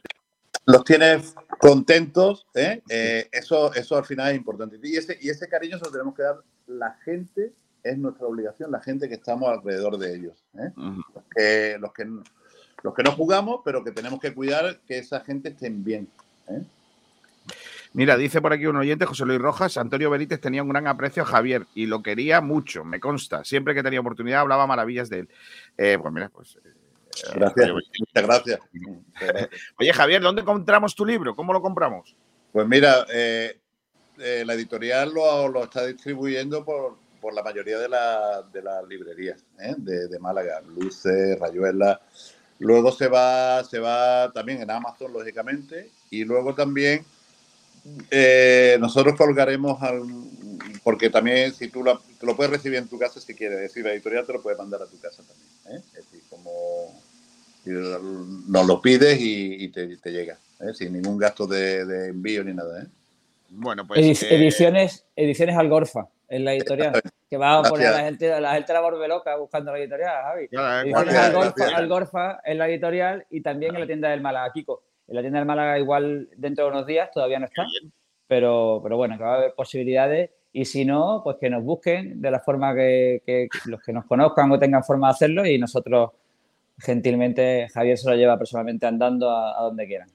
Pues ya ¿no? sabéis que hay un, hay un libro para todos los malaguistas que se llama El niño que soñó con pisar la Rosaleda, que la pisó y mucho, eh, y jugando un papel muy importante. Javier Subirón, con su, algunas de sus experiencias que os- lo podéis comprar y, regalar también en estas navidades, que, que hay que volver al papel y a, leer el, el libro, sí señor. Eh, y solo también por el, eh, por todas las historias de Javier y el prólogo de Dani, que seguro que, que es muy bueno porque tiene esa, esa manera de escribir tan, tan buena y ya sabéis que, que, mm, que no, no lo podéis perder, igual que el resto del libro. Daniel Marín, un abrazo muy fuerte, ¿eh? cuídate mucho. Kiko, muchísimas gracias por tu rato, por tu espacio y, y nada, esperemos que también tanto este libro como el pasado de Viverti, que desde entonces parece como que se ha invo- invocado un poco el espíritu de Viverti. Nosotros esta tarde vamos a intentar invocar el espíritu de- del equipo de Joaquín Peiró y a ver si, si el equipo también sube para arriba y esto sirve un poco de, de estímulo y, y todo lo que sea contenido sobre el club eh, tiene que ser bien, bien recibido. Vale, Javier, ya sabes que tengo aquí mi colección de votos, Javi, de botes, que algunos serán tuyos. ¿eh? Ah, sí, sí, sí. mi colección de, de botes. Eh, Es uno de los que me suministra botes. Aparte de Vale, eso, tengo, tengo más para ti, Kiko. Cuenta con esto. Javier Subirón, un abrazo muy fuerte, ¿eh? Muchísimas gracias por, muchísimas gracias por, por, ah, este rato que has dado y gracias por, por contar conmigo. ¿eh? Estoy deseando que me firmes el libro en cuanto lo tenga en mis manos. Un abrazo fuerte.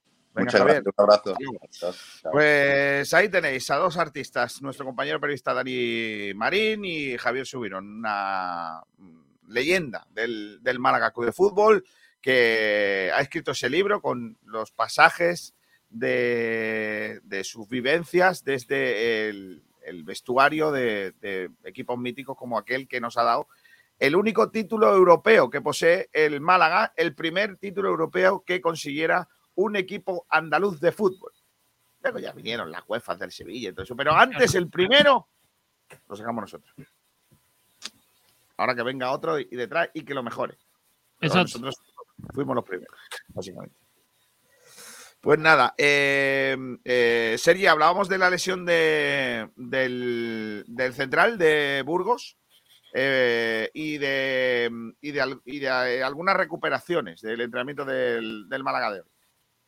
Sí, lo que decía, que en Dialle, Juan de Juan Fran están disponibles para Pepe Mel, pero de momento ha perdido a Esteban Burgos. No sabemos si llegará para el fin de semana, para el partido frente al Levante. Lo va a tener complicado, a pesar de que tiene un E15 en el tobillo leve. Eh, yo creo que va a ser complicado que, que esté disponible para, para Pepe Mel el próximo, el próximo domingo, que me parece que se juega el partido a las 9 de la, Correcto. de la noche. La verdad que es una pena porque Esteban Burgos y Juan de son dos piezas fundamentales en la defensa del, del eh, equipo de Pepe Mel. Y bueno, pues Juan de sí que parece que se recuperó y que, y que va a estar porque ya ha entrenado ya dos días, dos días con el grupo, al igual que Alfred Ndiaye, pero Esteban Burgos por, el- por otra parte no, no parece que vaya que vaya a poder llegar con ese E15 y bueno, pues otra lesión más sumada a la malísima noticia de la de Arán, que se va a perder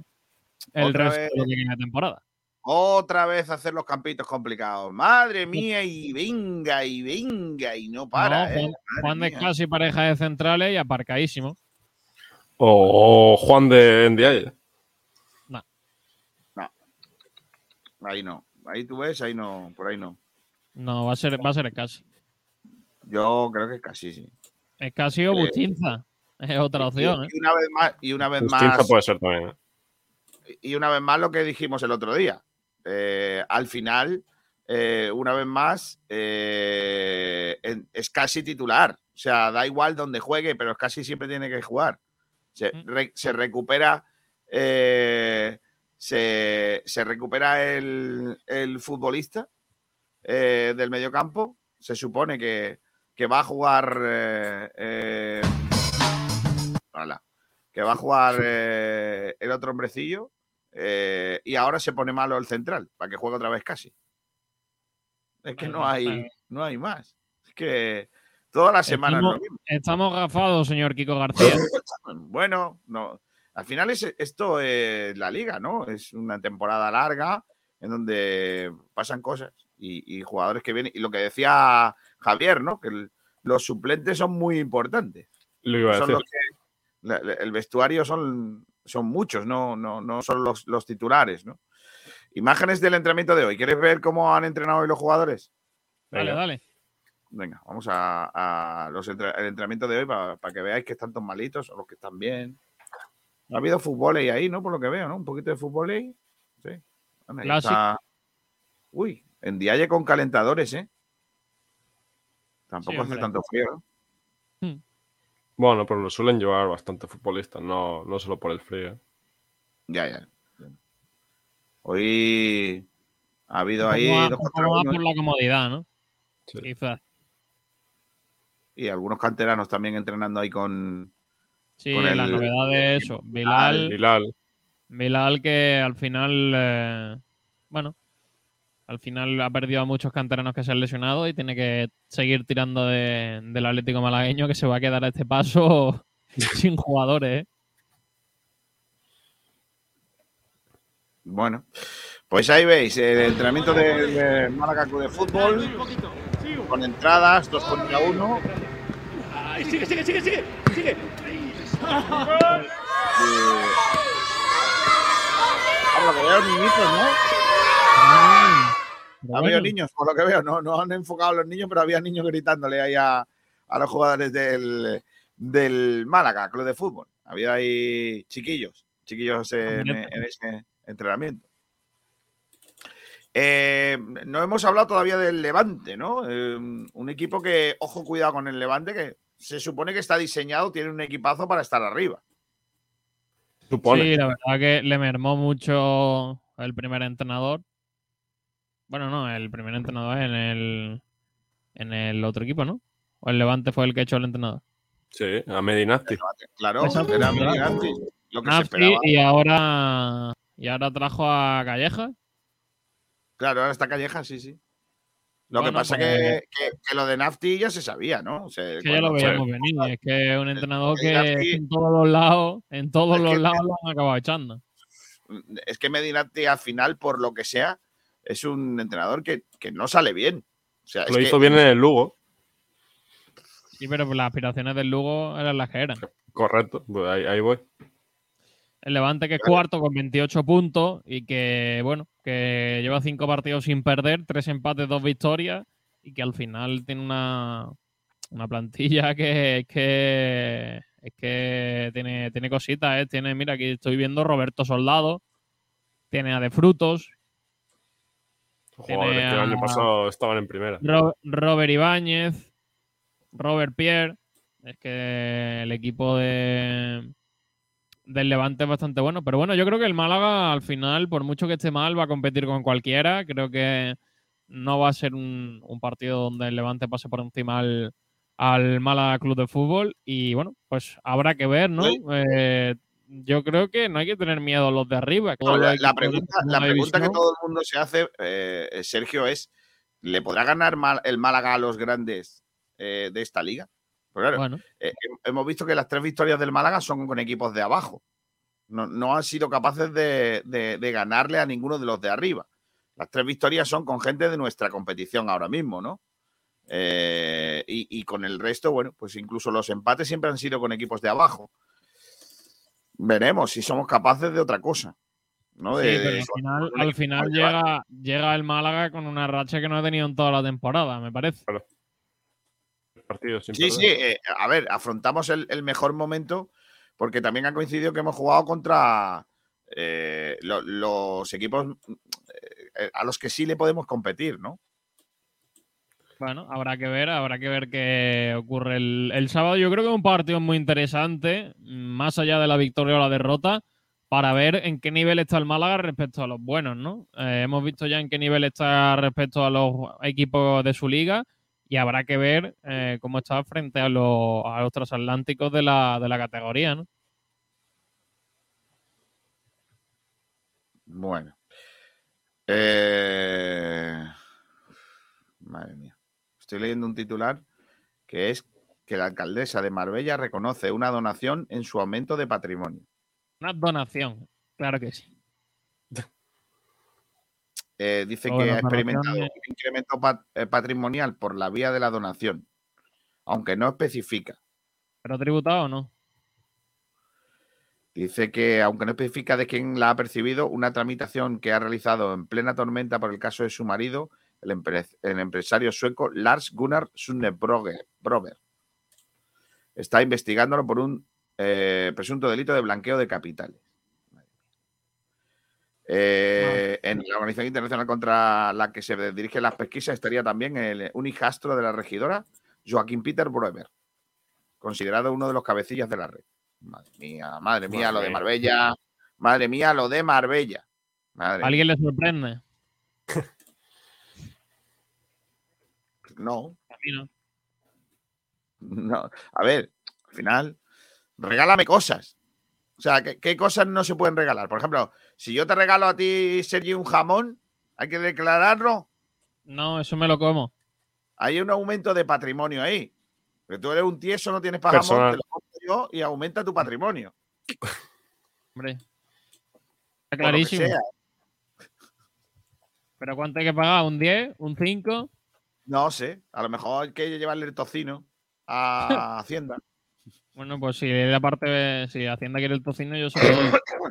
Os contaba anteriormente que nosotros, que como somos la radio de las faltadas y no tenemos miedo en escondernos, eh, no tenemos que dar explicaciones. Pero el que ha tenido que dar explicaciones es Juanma Castaño, que anoche, al parecer, puso, Ah. puso un corte de un tuit. Un eh, perdón, Sí, pero no fue, no fue. Juanma Castaño, me parece que fue eh, Alcalá el que. Sí, poco- partidazo de la. El programa es suyo, ¿no? Sí, sí, Sí. ya, ya, evidentemente. Vale, vale. Entonces, ha pedido disculpas porque al parecer era una conversación que estaba dentro de una tal que sacada de contexto parecía otra cosa. Y ha tenido que pedir disculpas. Lo del. Twitch, el Twitch de Luis Enrique está dando bastante juego, ¿eh? También os lo digo. Eh, bueno, hablamos un poco de Mundial, mientras que aparece Pablo Gil, si queréis, con, eh, con, la, con la última hora del eh, baloncesto. Y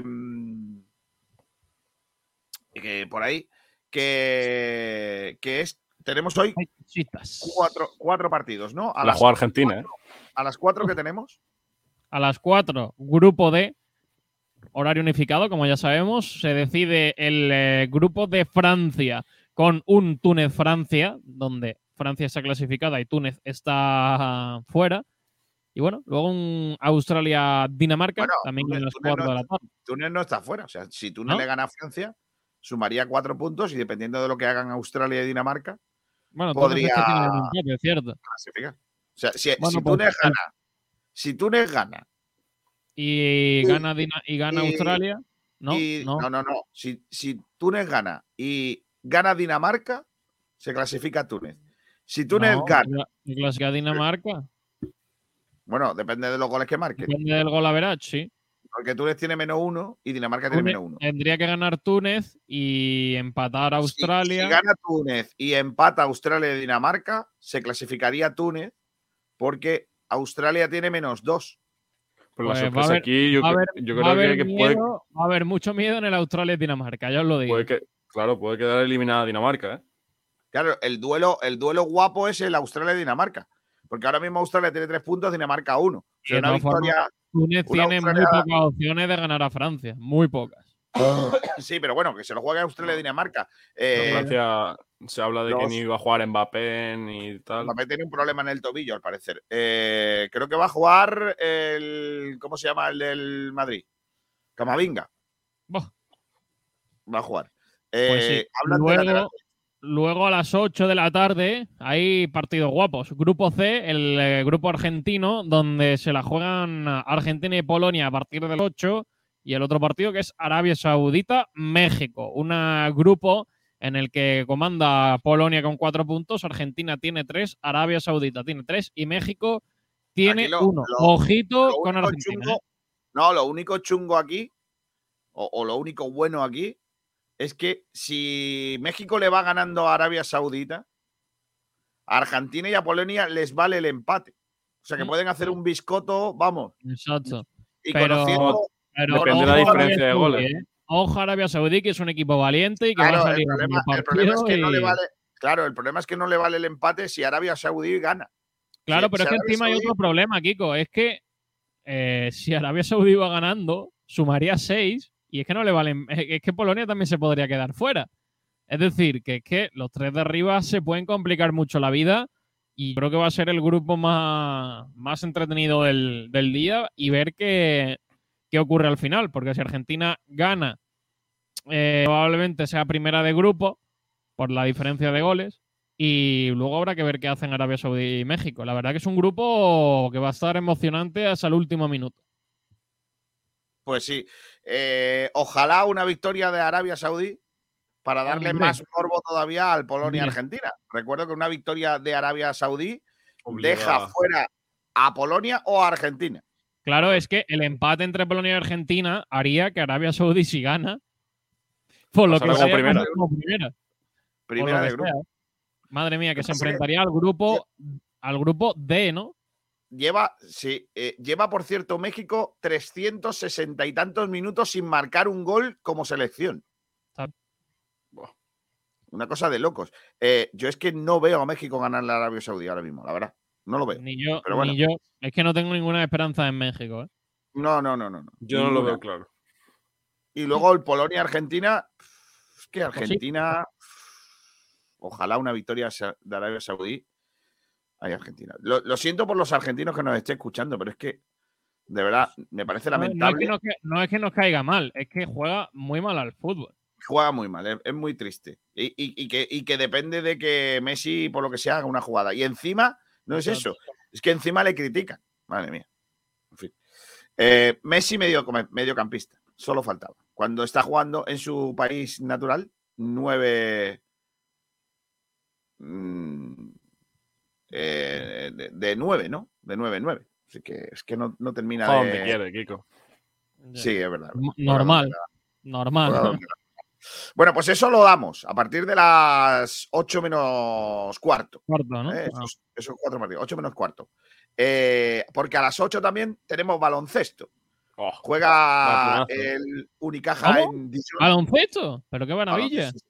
Juega el Unicaja en Dijon. O sea que tenemos Uf, lo que ese buen viene siendo- partido, ¿eh? Ese es buen Sí, sí. partidito.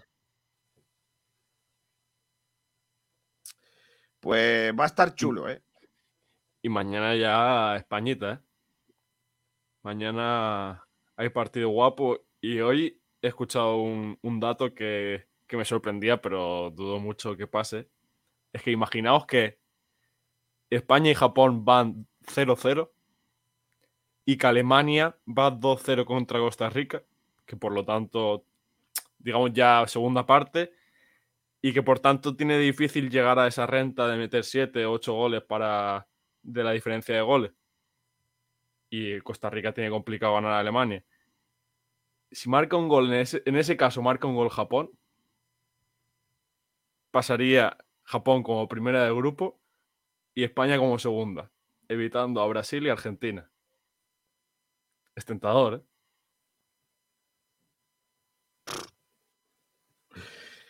Eh, ha salido un vídeo, voy a poneros el audio, ¿vale? Es un vídeo de Luis Enrique Martínez viendo jugadas de eh, en medio de una pantalla gigante. Mira, escucha.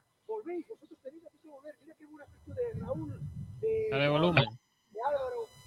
Coque en esa situación, José está en su posición. Fijaros, cada jugada os pido. ¿Vosotros queréis tener opciones de verdad de ganar el mundial? ¿Queréis de verdad tenerlos? No hay, no hay una jugada que depresión. Ni una depresión, ni una de vuelta, ni una jugada que regalo. Y si no puedo más, en el 60, Mister, no puedo más. Lo he dado todo. No dejarás de venir a la selección por eso. Excelencia para puntas. ¿Dónde está? Pues eso que me significa que llegamos aquí, tenemos los tres delanteros en rojo. Sí, es una pantalla gigante en mitad del, del campo de entrenamientos. ¿eh? La línea de tres para coger el rechace, los dos. La mayoría de jugadas hacéis bien, pero no os estoy diciendo sobresaliente. Esto es Madrid, ¿no? Sí, esto es en la ciudad de la Deportiva de las Rozas. Allá que ha centrado. Están volviendo, ya lo tienen, auto- ellos saben que tienen que volver, ni piensan que tienen que descansar. Qué guay. Eh, a mí cada vez, eh, de verdad, Luis Enrique me gusta más. De conozco que me cae mal, como, como persona no tengo el placer, pero lo- las cosas que hace no me gustan, pero eh, luego reconozco que como entrenador a mí me parece un pez entrenador, sinceramente. Lo es. Me parece un pedazo de entrenador. No me digáis por lo que sea. en Barcelona a ver cuándo ganaron la última Champions. Dicen que no va a renovar porque les pide eh, 20 millones a la Pero federación. Y, la es federación que no puede llegar a esa Luis cantidad. Enrique era- es uno de los entrenadores de las selecciones top que menos cobra o el que menos, ¿eh? que es un millón por temporada o algo así, ¿eh? cuando hay. Entrenadores ¿Cómo de selecciones todos que cobran como 5 o 6, ¿eh? No sé. Oye, Sergi, ¿no nos han llamado para, para hacer el reportaje este que han pillado? ¿Habéis visto lo que el reportaje que se está grabando en Málaga en mitad de frente al mercado central? Algo he visto. Se ha hecho viral en toda Málaga. Mira, aquí tenéis sí. imágenes. A ver. Son una- unas muchachas. Pero ¿y Unas muchachas. Son unas muchachas posando ligeras de ropa y sin ropa en una sesión de fotografías. Y por lo que sea, en medio de la calle, a la luz del día. Qué guapo, ¿no? Mira, mira. Madre que- mía. Madre mía, Málaga está de moda, ¿eh? Mira, mira la gente pasando. Es que lo más guapo tendría, tendría que haberse acercado a grabar las reacciones de la gente. No, Y hay, hay vídeos, hay otros vídeos. Ese, este que lo le he digan- de Y Paco que Vivar, le digan que- García, le digan, esto es una experiencia social. Mira cómo se cambia la pobre muchacha dentro de la, de la furgoneta blanca. ¿viste? Madre mía. Pero si eso, Mira, eso mira, mira el tirado en el suelo, Sergi. Mira, tú no haces fotos de esta cuando vas al rincón, ¿ves? Exacto. Hay que ver, ¿eh? Madre Pero, y- mía. y los señores que pasan mirando y las señoras que pasan mirando ahí. Mira, mira el de la gorra, mira el de la gorra. El de azul de la gorra. Me parece maravilloso, de verdad. ¿eh? No sé a quién se le ocurrió esta idea, pero Madre mía. Además que han buscado un sitio poco céntrico, ¿eh? De poco pase. Sí, pero, pero eso parece temprano y hace fresco, ¿eh?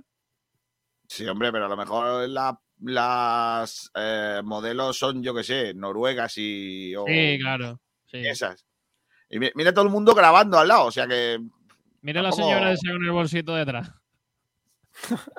Mira esa, mira qué pasa esa con el móvil. sí. El David. El de la bici yo creo que se cae se a mirando. El vídeo no tiene, no tiene desperdicio ninguno, en serio. ¿eh? Me parece maravilloso, tío. Madre del amor hermoso. Esa chica, por cierto, eh, es ahora se quita lo que viene siendo la parte de arriba. ¿Ves? Ahí la tenéis. Cortita de tal. Esto no pueden castigar, ¿no? En YouTube, ¿no? Lo voy a quitar por lo que sea. Sí. Sí, porque mm, igual unos pechos ahí en YouTube igual no, la, no lo dejan. Eh, bueno, pues ya está. Voy a quitarlo. Ya, ya, no, ya nos han jodido el vídeo de hoy. Bueno, pues ya está. Eh, y voy a terminar con música. Eh, el domingo tenemos especial de Navidad, tu era Navidad, Sergio Ramírez. ¿Cuándo? El domingo, ¿A qué hora? a las 12, Ya con la Con- Navidad, García. con Macarena. Ya estamos con la Navidad, Kiko, tío. Ya con la Navidad. Ya es Navidad en el corte inglés, no. Pero en, en los comercios de Rincón. Bueno, 4 de diciembre, ¿no? 4 de diciembre a las 12 de la mañana. Siempre muere un malagueño. Qué bonito. Pues el domingo no lo perdáis, que vamos a hacer un programa chulo desde el eh, mercado del mercadillo que se va a montar eh, tradicional en Rincón de la Victoria. Lo hacemos ahí como inauguración de las Navidades. Que haga buen día. Rubén Vegas, hasta la próxima. Adiós, chicos.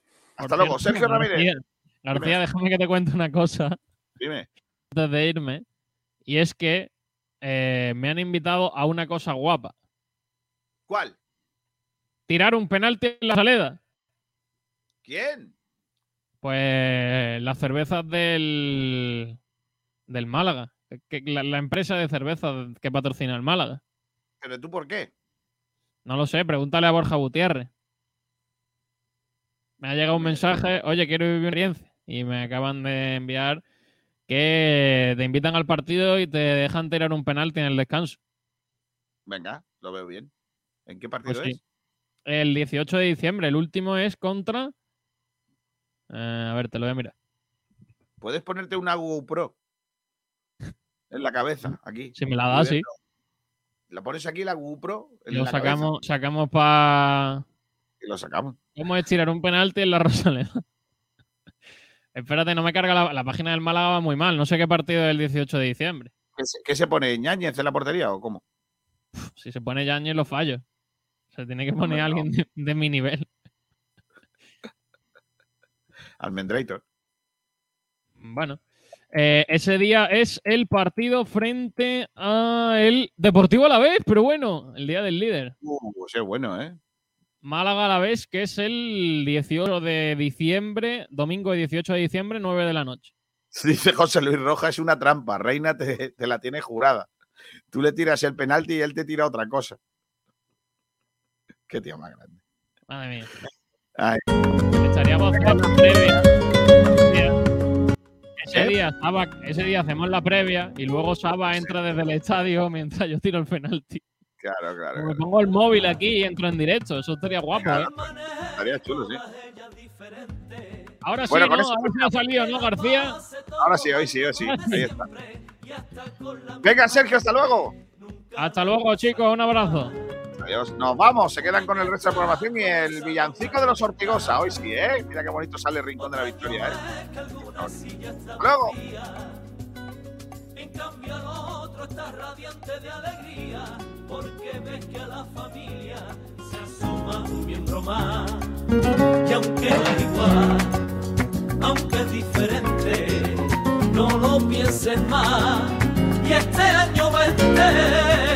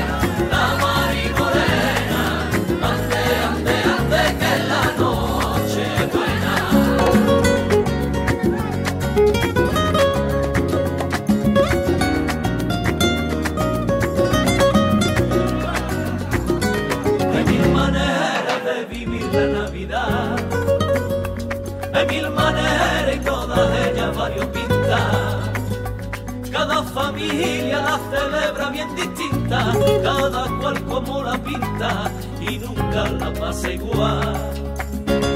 Un año y cientos de caprichos para cenar, otro año y menos en la mesa que se pone. Pero si sobran los abrazos, las canciones y hay salud a borbotones, dime pa' qué quieres más. Y aunque no es igual, aunque es diferente, no lo pienses más.